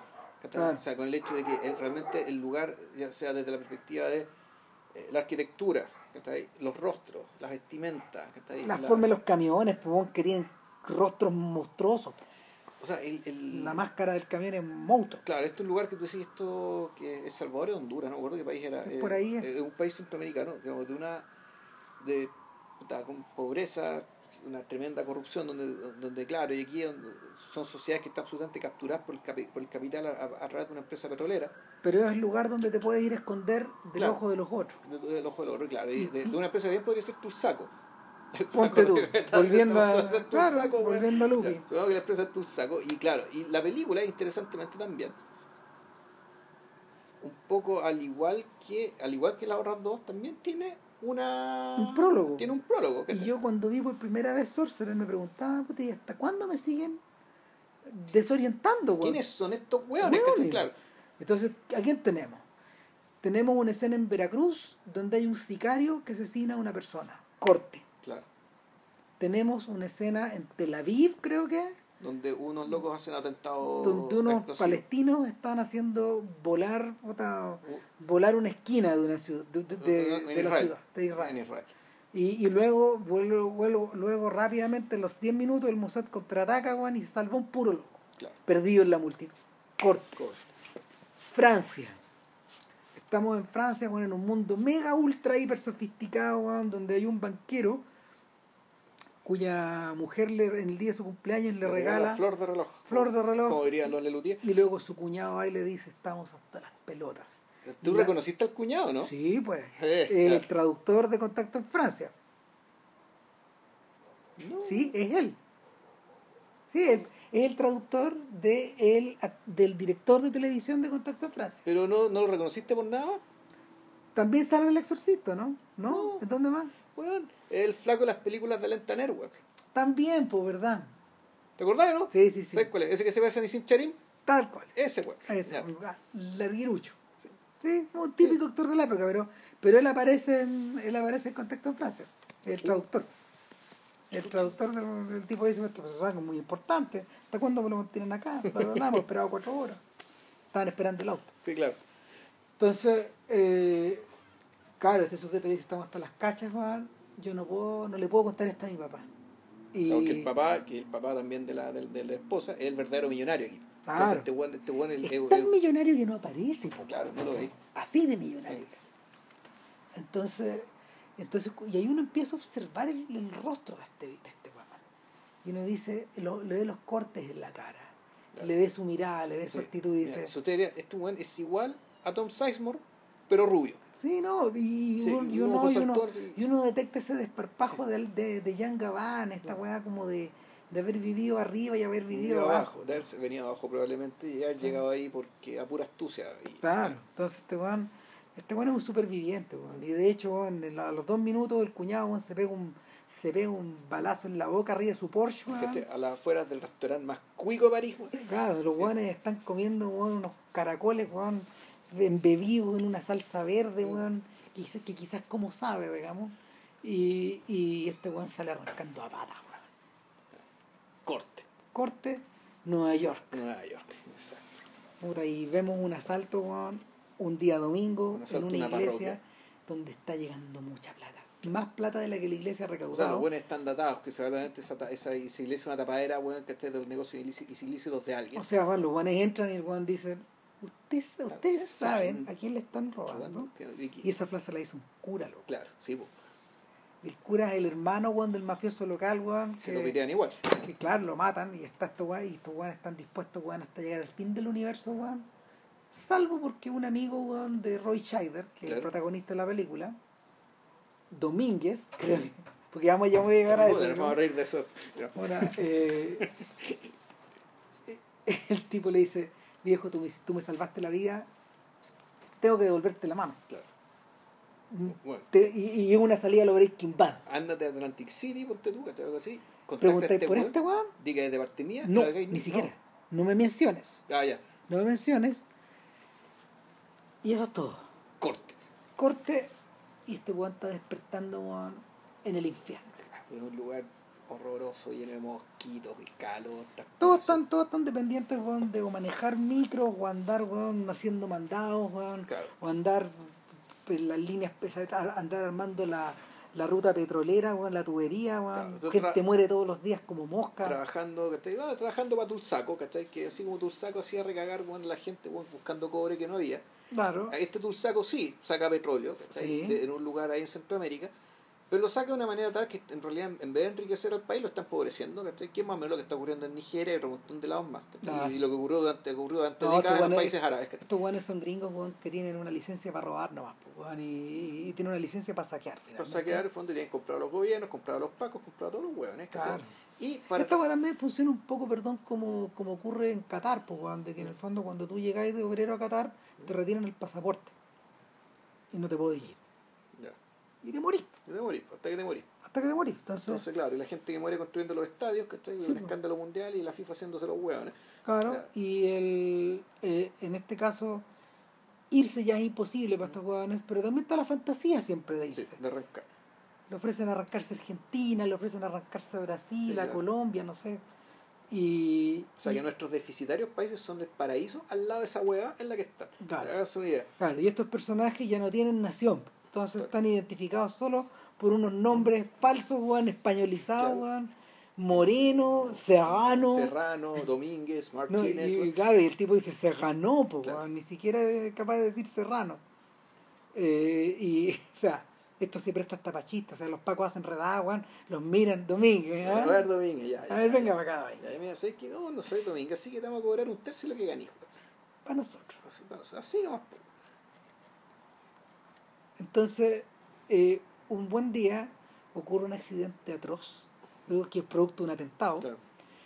y estos tipos se ven en la obligación de reconstruir el lugar, primero de demoler Mm. y luego de reconstruir, y para ello tienen que ir puta, a buscar la nitroglicerina que estaba apilada A la concha, su madre, a la concha su madre, Claro. muy lejos, Muy obviamente, lejos. para que nadie, para que nadie la fuera a Para que tocar. nadie la toque, claro. Claro, y, y como nadie la había tocado, el tipo lo mira, weón, la, la, la toca, ve lo húmedo que está, se la sacude, explotan los petardos, weón, el esta cagó. O sea, aquí podemos salvar, weón, unas cuantas cajas, vamos a ver cómo zafamos. Eh, esto puede explotar en cualquier momento, eh, no lo podemos mover por helicóptero porque hay mucha vibración. ¿Cómo la vamos a mover? Y el, el viejo weón, que en el fondo equivale al jefe de los pacos acá, dice, no se preocupe, yo lo llevo. Usted olvídese, yo me encargo. Y, y corte, ella, este esta en general avanza bastante rápido, Sí. Y corte, weón, y de ahí ya hay un aviso, weón, con, hay un aviso por los parlantes cuando te dice eh, necesitamos a todos los, a, a todos los conductores que quieran probarse, eh, los seleccionados tendrán 8 mil dólares, Claro. que es una fortuna, Una fortuna. en eh. este lugar, es infinita. Exacto. O sea, el pasaje lo compró un pasaporte falso e irse. Claro. El fondo, esa es la promesa que está. ahí. En paralelo, el mexicano de Veracruz, el sicario, llega a la ciudad.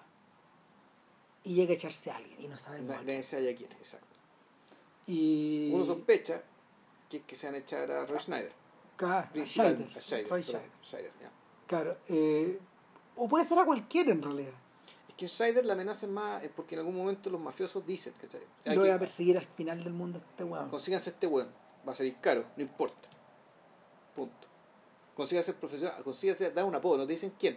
O sea, Mm. tú tampoco puedes asegurar que ese apodo se aplica Claro. necesariamente al, al, asesinario- al, al asesino de Veracruz, que es ni más ni menos que Paco Raval. Que, que era, Nazarín. que Nazarín, que era el actor que originalmente weón, tenía que interpretar a Alén. Exacto. O sea, producto de esa confusión, weón, O sea, que Rey fíjate, sale ganando. El agente, la gente que está en, en haciendo el casting en Europa dice, yo quiero el actor que actúa en las películas de Buñuel. Claro. Entonces el representante dije, ah, ya. Y este punto estaba pensando en, en- en Francisco Raval. Pero el agente pensó, ah, Fernando Rey, sí, pues el de Tristana, ¿cachai? Sí, pues el del Estaba de la fresquito. burguesía, Claro. El tío de Tristan. Sí, claro, el tío Tristana, ya, puta, simpático, ese, listo, lo lleva. Lo manda en avión y cuando lo va a recibir Friedkin, dice, este bueno, oiga, pero usted no es el actor que yo estaba pensando. No, Ah, no, chucha, y, ya, y hicieron las preguntas que se y se dieron cuenta que ninguno de los dos hablaba muy bien inglés, ¿cachai? Que Fernando Rey algo hablaba francés, naturalmente. Pero tampoco era tan bueno como pasar por francés, para igual lo doblaron. sí. ¿sí? Tengo la impresión. Eh, pero Friedkin después dijo que esto fue una bendición del cielo. ¿cachai? O sea, que el, el Bueno. carisma de Fernando Rey es una cuestión que efectivamente también le, le, le- le agregó otro. Por el fondo, las, las grandes películas fondo, son muchas grandes decisiones. Son, es un encuentro de. Eh, son encuentros de, de muchos de muchos talentos, ¿cachai? de muchas casualidades también. Y claro, en el caso de efectivamente Fernando Rey le da a la película un. La, la balancea y le da Un peso que la weá no, Claro. con, con- con otro actor con otro actor entre comillas menos carismático ¿cachai? en el sentido del carisma que él tenía porque Fernando Rey tú le ves el, el discreto encanto de la burguesía o eh, sí creo que ahí era y el buen era como Charlie Hart pero en el sentido que el buen se echaba un copete y te daba risa por el hecho de echar un copete en un vaso tú veías haciendo ese gesto así tomando ese copete que se tomar así como la, la cara disfruta de tomar su copete tú dices guay ya te da risa ¿cachai? No, así de Fernan- carismático Fernando Rey es un talento dionisíaco, weón, además. Eh, en el caso de Raval, weón, no, pues al revés. Es un, es un palo cuando él quiere. Y, y el, finalmente nada, pues. Scheider eh, y el, el- el francés, el, el- el palestino, y finalmente Raval por rebote, por haber muerto al alemán, claro cuya Eh, historia no te cuentan no. Eh, ya cagaste, necesitamos, necesitamos otro buena carrera. Y te va a ir vos po, porque vos te lo echaste. claro Eh, eh, es condenado, es condenado a la muerte, weón, es condenado al tablón, weón, por rebote, weón. Sí.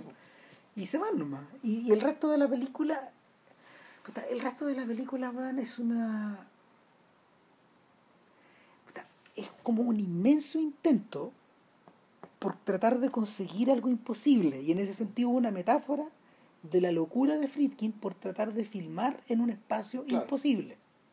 Sí. No, eh, la, la película en ese sentido es realmente pariente de Apocalipsis ahora. Sí, pero el mismo, pero, pero, pero posee un sadismo que Coppola eh, soslaya, porque Coppola está llevado, Coppola está llevado por el misterio, por el exceso, por el desborde y también por la, porque también es un cuento de detectives y finalmente en último término es eso, o sea, es una historia buscando a alguien, es la búsqueda Sí. de alguien. Pero que, más que detective, porque, porque en realidad el detective busca pistas. Aquí lo único que él tiene que hacer es seguir Llegar. para adelante. ¿no? Sí, ¿Cachai? Es seguir para hasta lo desconocido. Es seguir para adelante en un proceso de, eh, claro, de descomposición mental de, Claro. del Capitán Willard. que está ahí. Sin embargo, lo que ocurre en Sorcerer, yo creo que es distinto porque, porque, porque es un ejercicio de sadismo. Hay, hay, hay ribetes sádicos acá. Y, y en Claro, el fondo- como, como el martirologio de la niña, digamos que la, la película anterior. claro, y, es y en el fondo te eh, eh, es tan tremendo, es tan tremendo que, que el- la perturbación se traspasó al set pues, weón, y quedó la zorra. O sea, los peores instintos de Friedkin emergieron ahí. Quedó la cagada. Se rodado, se rodaron cantidades gigantescas de películas, había momentos que no se podía avanzar, weón. Es parecida a la experiencia De que. Apocalipsis no, pues cuando, Y, de Fitzcarraldo, la de famosa anécdota, la famosa anécdota esta de que cuando le, le llegaron la- las películas para editar a Walter Murch le llegó un camión, po. Y lloró. y el buen se puso a llorar. Y tuvo Ah. que contratar a sus alumnos de, de, la, de la universidad que le, que le ayudaran a, A ordenar. a ordenar. Claro, no sé, o, o, o estas tortas que le hacían a Coppola cada vez que se cumplían 100 días, Ya. como tres, no sé, weón. 100 días, 100 días, 100 días más, 100 días, me da una condena. Entonces, es la, es la idea, es la idea de, de, de resolver este puzzle, de, res- de resolver esta misión, que es una condena, No, que es una condena que además consiste, muy interesante. Que en Y realidad, escenificándola como una condena. no, y- weón. no, ya, pero además el hecho de que, en el fondo, es un- tú- lo que tú tienes que hacer es, una, es un equilibrio el, el equilibrio absoluto, es decir, es, es lograr eh, que lo que llevas encima no explote. ¿cachai? A lo que voy eso que tú decís, la, la vida misma consiste en eso. Sí, po. ¿cachai? O sea, la- En la no reventar. en que no, en que la en, en, en, En que tu carga, en que tu carga, como, ¿cachai? que en este caso como ya, como si fuera un malabarista, que estés como con 10 platos en las manos, otros 10 en la otra mano y en la pata, como el chiste te contaba Iván Arenas, weón, en mentiras verdaderas. Eh, aquí, claro, acá es más dramática porque, claro, hay, hay ¿cómo se llama esto? Un, es, es un explosivo, ¿cachai? Pero en el fondo es esto ir- ir- irte por un camino, ¿cachai? Irte por un camino de manera tal que efectivamente que la cuestión no se te desbalance, no se te desborde, ¿cachai? es como esa película, es como el título de esa película Vicente Araya sobre el Lute, este personaje, este personaje, ¿cómo se llama? policial en España. El Lute camina o revienta, po. ¿Cachai? Ah. Eh, eh, y, y en eso, y ahí está la película contada entera. Claro, el, estos personajes caminan o revientan. pues, weón. en el fondo, el, eh, es curioso porque lo que, lo, que la, la- a ver, lo que esta película la convirtió en una especie de anticlímax, de, anticlímax, de, de, Mm. de explosión desinflada en los 70, hoy día eso asegura su puesto canónico. Por eso la película resucitó. Porque ahora genera identificación, weón, ese tremendo estrés que viven estos weones, pues, weón. O sea, Que- O sea, que el- la... Lo que pasa para mí, la- lo, que, lo que la hace canónica, y en ese sentido por eso se, creo que termina un poco comiéndose a la original, es la, es la doble dimensión, digamos, de lo grande y lo pequeño. Sí. ¿cachai? O sea, esto que decías, trascender el noir, digamos, y saltar, digamos, al, al mundo de Herzog, saltar al mundo del gigantismo, sacar, saltar al mundo de, de, de lo extremo, ¿cachai? Y hacerlo visible. Claro. Porque la el- película incluso no era tan visible, estaba sugerida en todo este espacio. En, en el caso de Herzog, el logro, el logro es titánico precisamente porque filma lo imposible, Claro, que es un barco subiendo una montaña. claro. O sea, eso es una imagen poco menos que bíblica, weón. O sea, claro. o sea, que la- Apocalíptica. Que la, en el fondo, lo que te están mostrando, lo que te están contando, son lo mismo. Claro, en este caso no es el lo mismo. esfuerzo es supremo, claro. claro. Ahora, en, en el caso, en el caso de Friedkin, lo que sí consigue es que en este gigantismo te, te conduce a la reducción al absurdo. O sea, es que eh, de nuevo en algún momento la película salta. ¿Cachai? Salta, que es cuando ya, cuando queda la cagada, uno de los camiones paren, ch, ch, ch, ya, ya vean la película entre medio, qué sé yo, pero unos segundos, ya, volvemos. Eh, cuando uno de los camiones explota, Claro. cuando la y cuando, cuando- y- porque cuando tú tenés que preocuparte de dos camiones, puta, igual tenés que tenés que la mirada más amplia. Llega un momento en que explota un camión. Por lo tanto, la atención nos vea, nos lleva hacia solamente uno, hacia uno de ellos. Y, y ahí empieza todo el rollo respecto de la, bueno, de la relación que tienen, que tienen que formarse a la fuerza estas personas, ¿cachai? Pero estos extraños, que están obligados a desconfiar, dada toda su historia previa, y que sin embargo tiene que generarse algún tipo de sociabilidad que les permita cooperar en términos primero para lograr el objetivo, es decir, que avance el camión.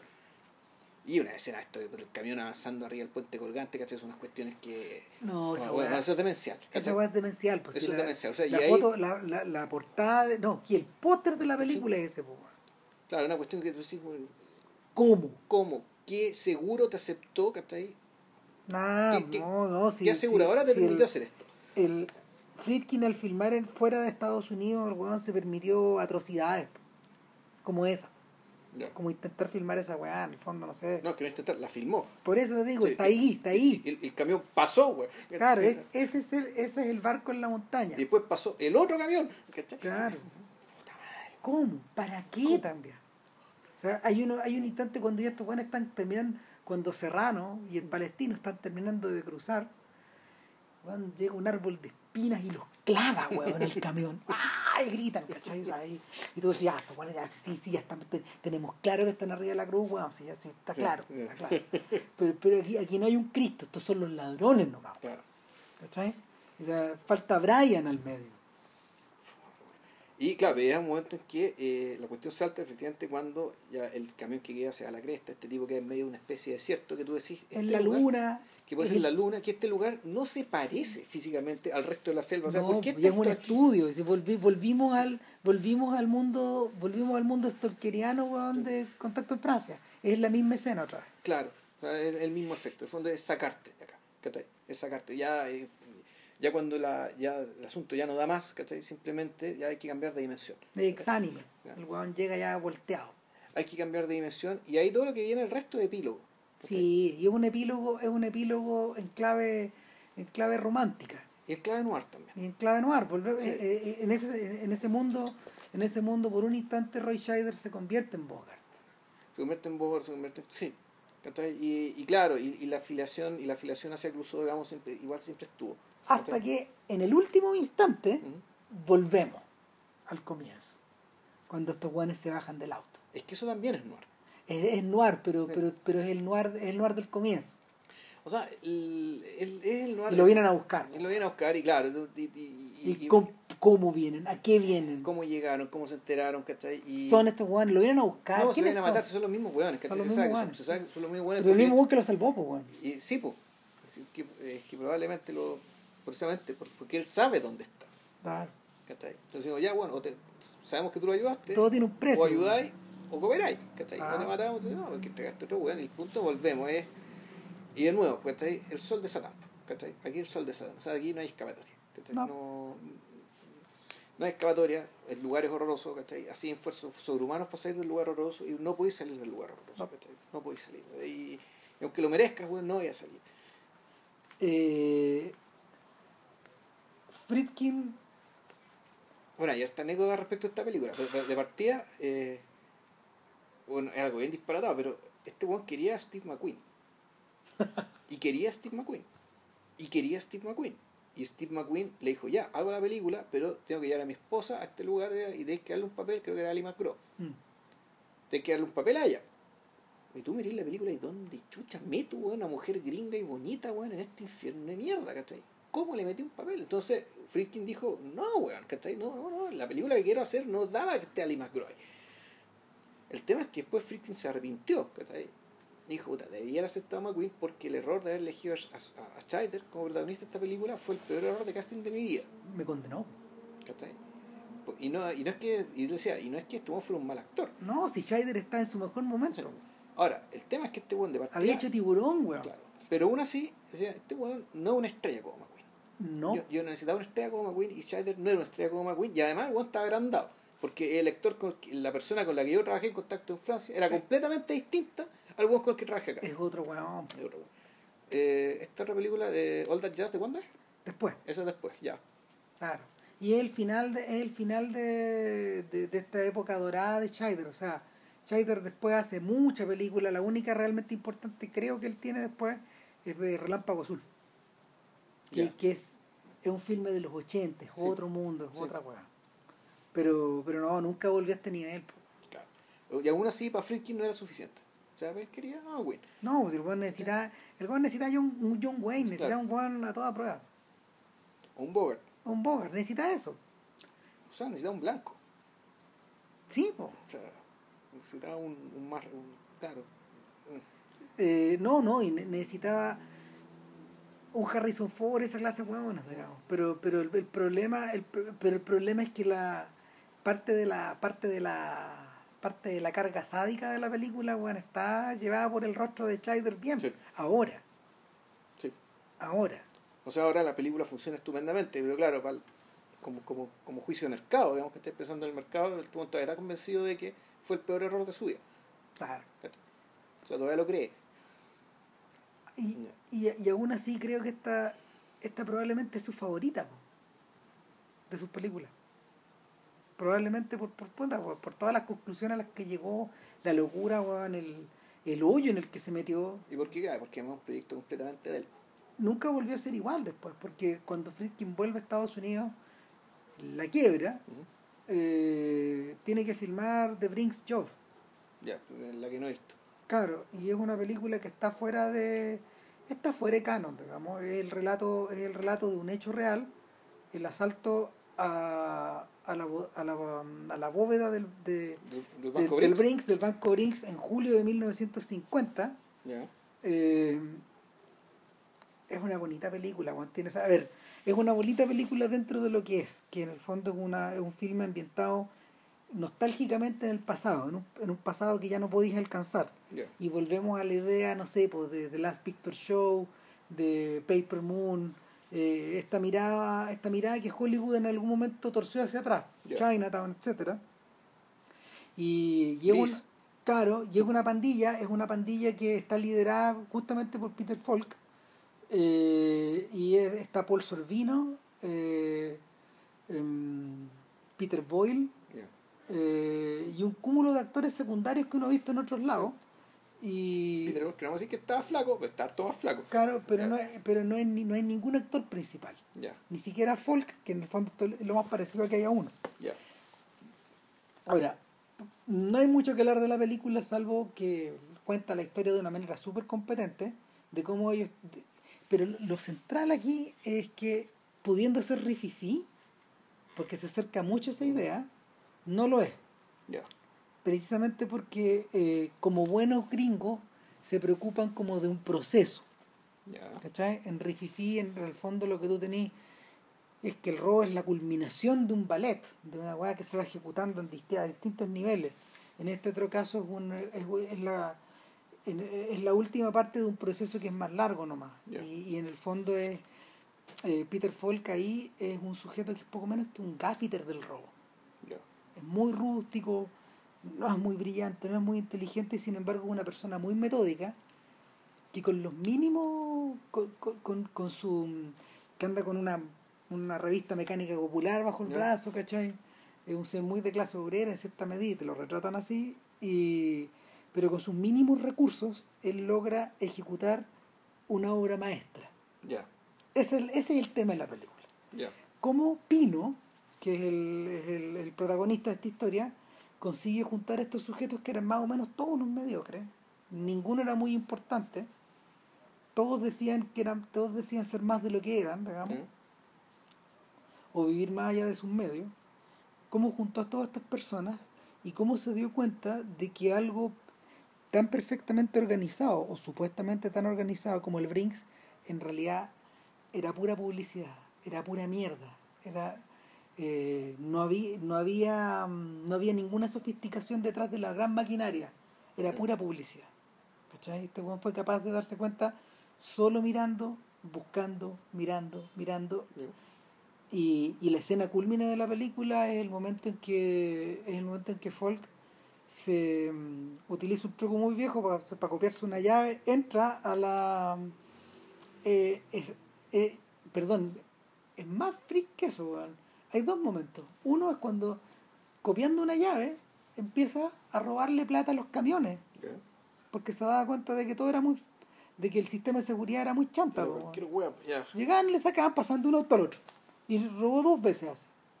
Esta no puede que sea Esto es muy fácil. Y si esta weá funciona así en pequeño, tal vez lo grande es igual. Entonces el weón llega y entra, la, entra al edificio ya, y atraviesa lugar por lugar por lugar solo. Y se enfrenta, se llega un momento donde está frente a la bóveda Ya. y, y, y percibe que el- percibe que esa es su obra maestra, Ya. o va a ser. ¿Cachai? Y ahí está el centro de la película y es muy simple todo. El rey está desnudo, güey. Exactamente, el rey estaba desnudo. Y, y este señor tan modesto, este señor tan simple, este señor tan, tan pedestre, consigue hacer algo sublime. Esa es la, esta es la historia. Y, y es como una cosa pequeñita, bien hecha. Lo que sí llama la atención es que no posee la misma perfección técnica nomás. Ya. Da la sensación de que esto fue hecho medio rápido, Yo probablemente con harto menos plata porque Con venía, mucha menos- venía, claro. venía a la baja, pues. con mucha menos plata, eh, con, con hartos menos recursos. Es una buena película de todas maneras, pero, pero tampoco es cruising, por ejemplo. No es tan cruising como habría que decir. Claro, no es cruising. Hay otra cosa divertida, digamos, que los títulos de crédito del Exorcista, de Sorcerer y de Cruising Sí, son todos iguales. Son todos iguales. Esa misma letra como...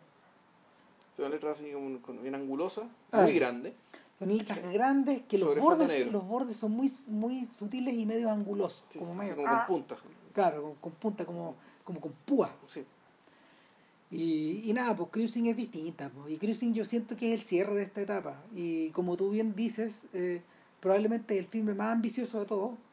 Y por lo mismo el que tiene más fallas Yo también. no sé, ese era más ambicioso, pero sí, para mí está bien fallado. O sea, la ambición, la ambición, el- la ambición es muy grande y queda, queda por sobre lo que puede desplegar tanto él como Pacino, digamos, porque la cuestión está centrada en, en, en el personaje principal, que es este policía que tiene que infiltrarse en, en los círculos sadomasoquistas gay.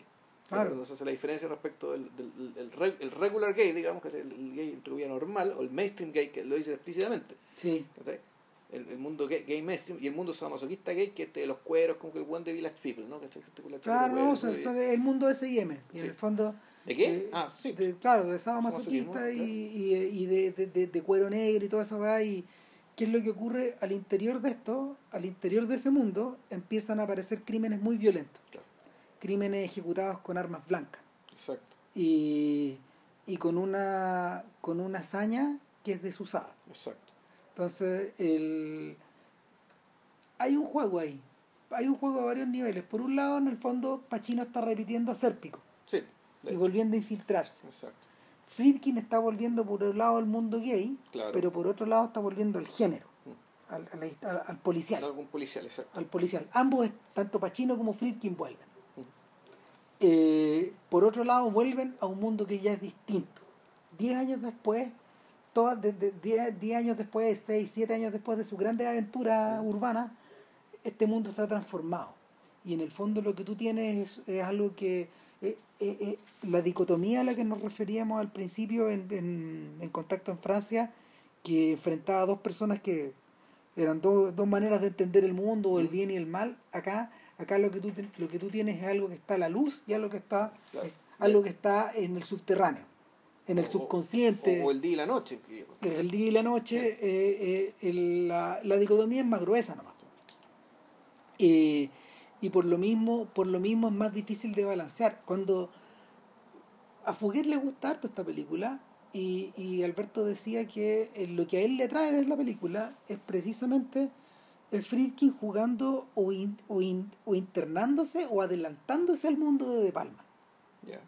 Y el, mu- y, y- el Fouquet habla de Fouquet habla también de un término que en el fondo los, los italianos tenían bien popularizado para la época y era el giallo.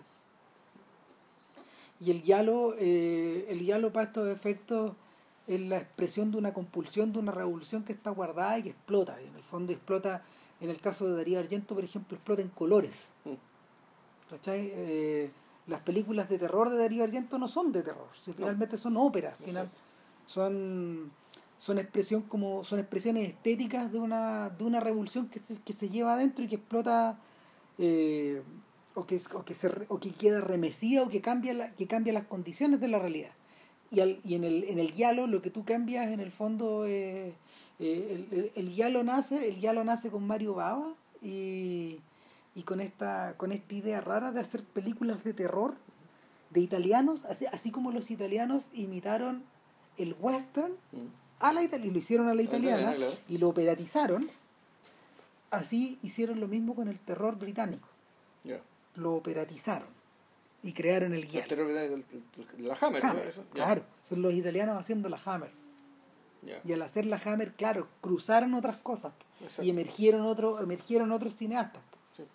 otras pulsiones, el, el gótico, El el, código. sí. claro, el gótico italiano pasado por un sedazo británico, puta. Entonces, eh, el giallo transmutado en Estados Unidos es, es de palma. Y es camp y es kitsch. Sí. Y es bien insoportable, al menos para mí, a mí de Palma. Sí, no, me a ti, te, a, ti te, poco, a sí. ti te revuelve la guata. po, Sí, no, o sea, no, no lo tolero, weón.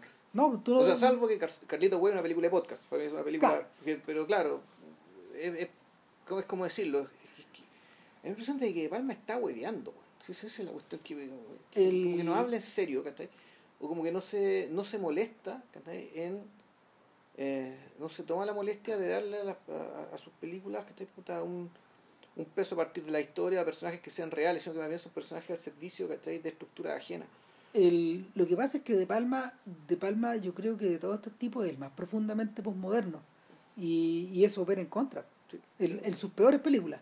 En las buenas películas, el weón funciona bien.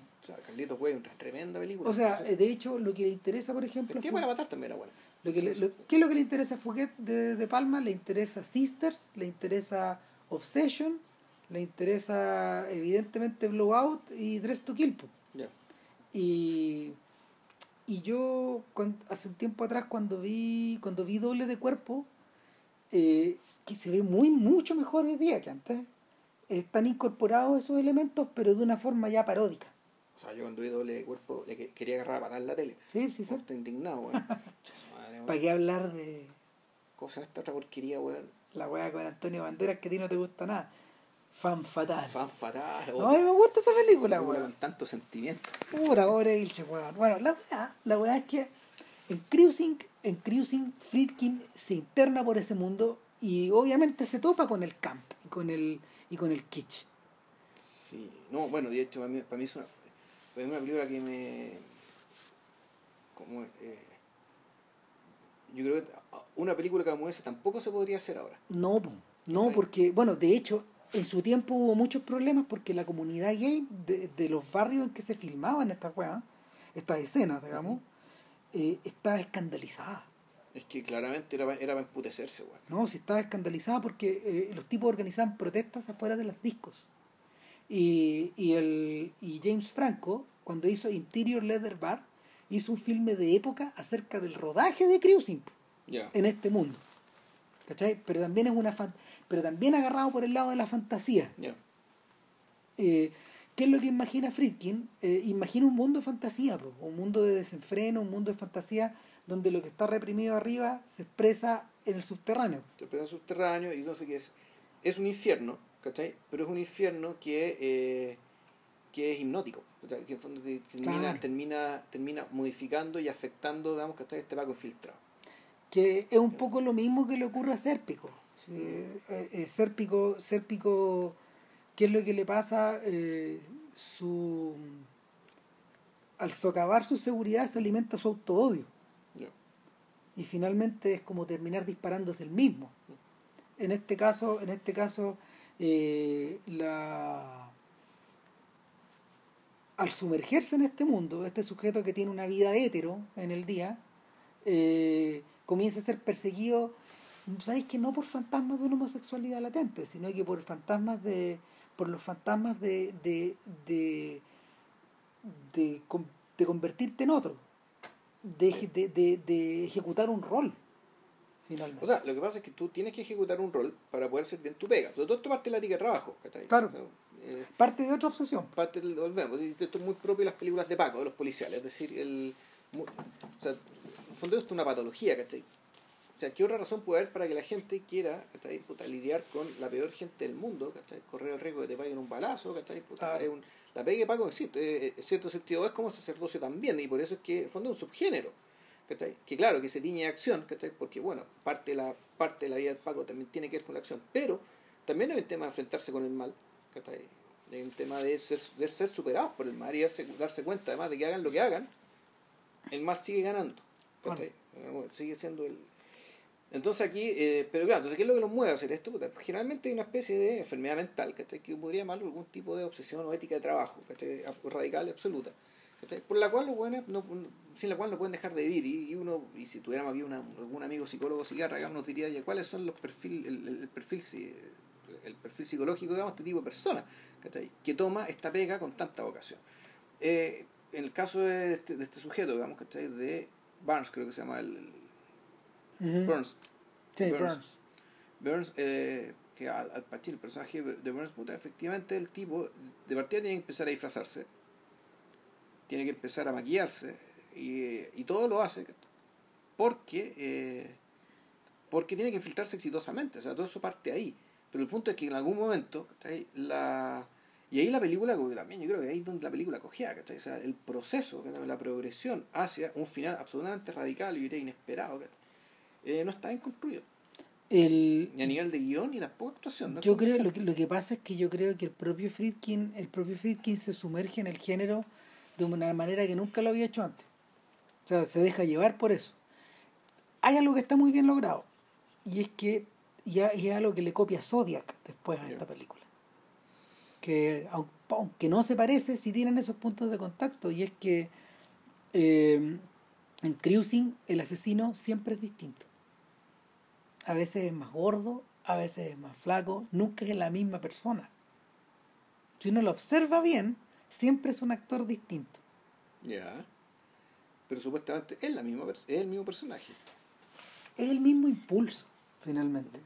El- la película es lo bastante ambigua para, como para dejarte claro que nunca, igual que en Zodiac, yo creo que está tomado del Mm. caso real también, de que probablemente había varios copycats y de que lo que está persiguiendo Burns es una entelequia nomás. Es un fantasma.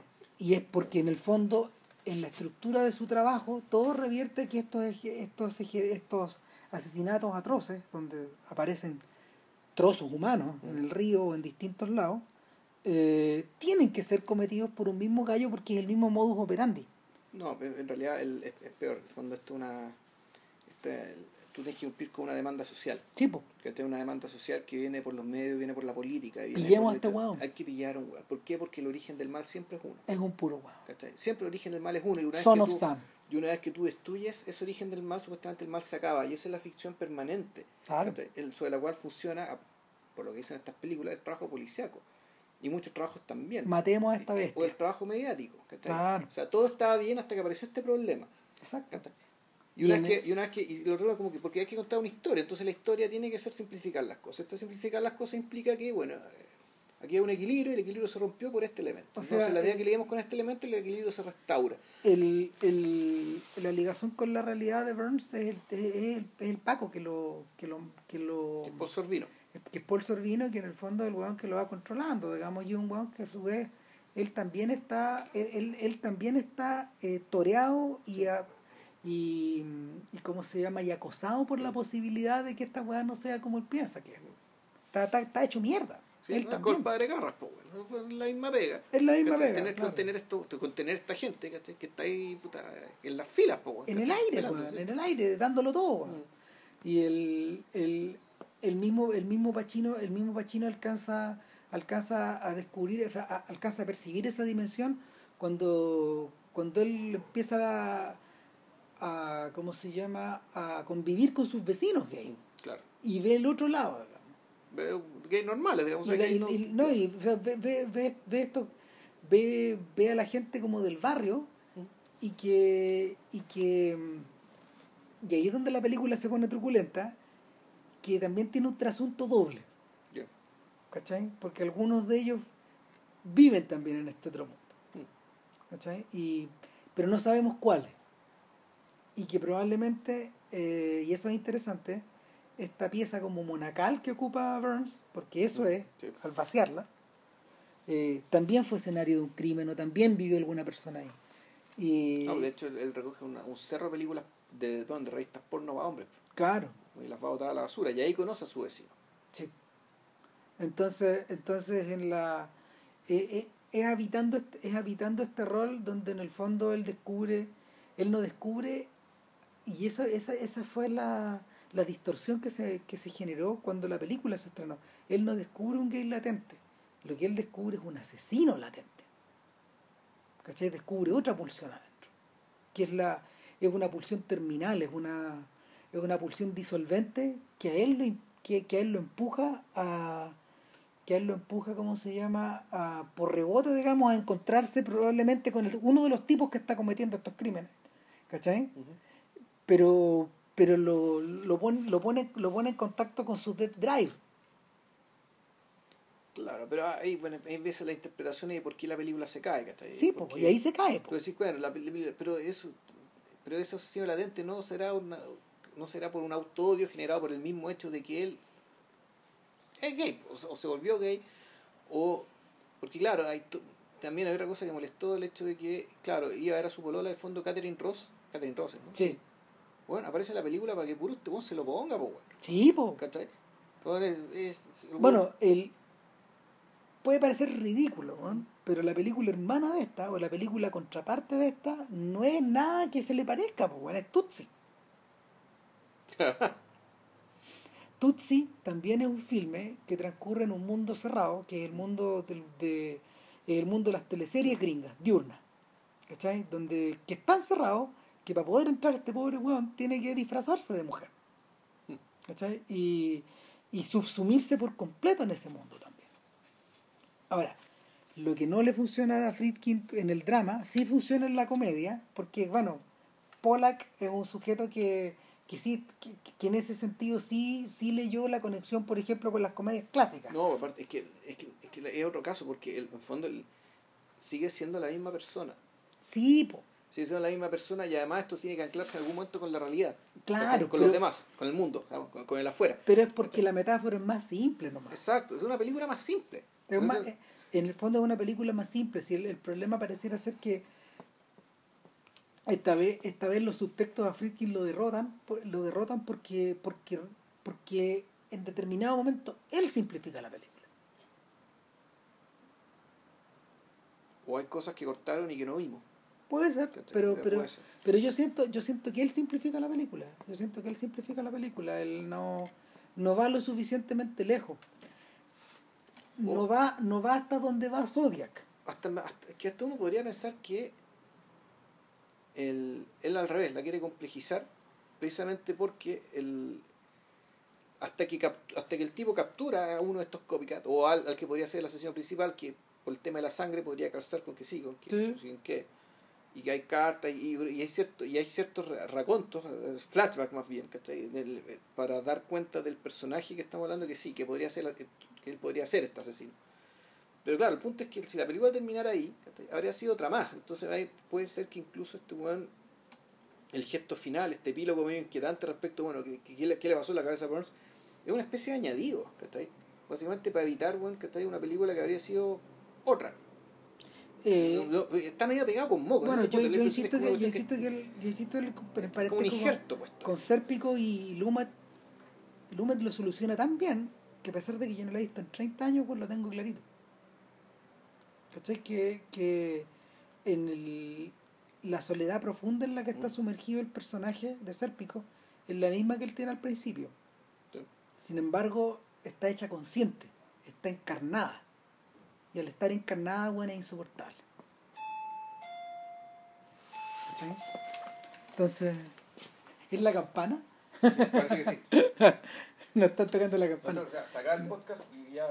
Nada, pues bueno, eh, eh, como antes de que, que vuelva Vilches que tiene que ir a abrir la puerta, eh, no sé, el, el- la, la, la solución a la que está enfrentada, la, la solución a la que está enfrentada eh, Sérpico es mucho más radical, es mucho más tremenda y, y nada, el, el propio Friedkin yo creo que es en ese momento donde él mismo se disuelve un poco como director.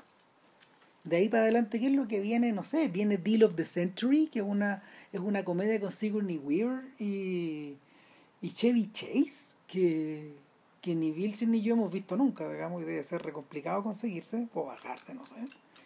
Y, y de, ahí, por- de ahí para adelante la cosa se, la cosa se vuelve más resbalosa. Así, Friedkin se precipita un poco de la misma manera que se precipita Hal Ashby en los años 80. Se tiende a disolver.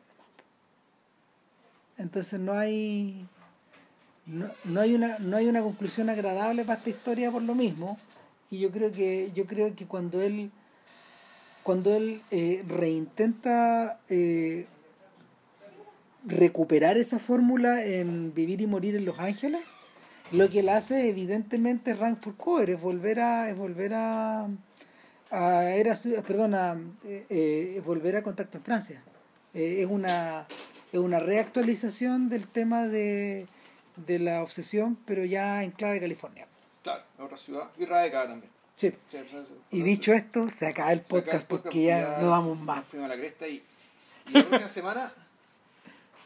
La próxima semana es David Lowell Ah, David Lowry, sí. Sí. Sí, Es no, este domingo grabamos es decir, David Lowry. Ghost, Ghost eh, Story principalmente, y vamos a hablar de las otras películas. Exacto, pero es Ghost Story. Ghost Story.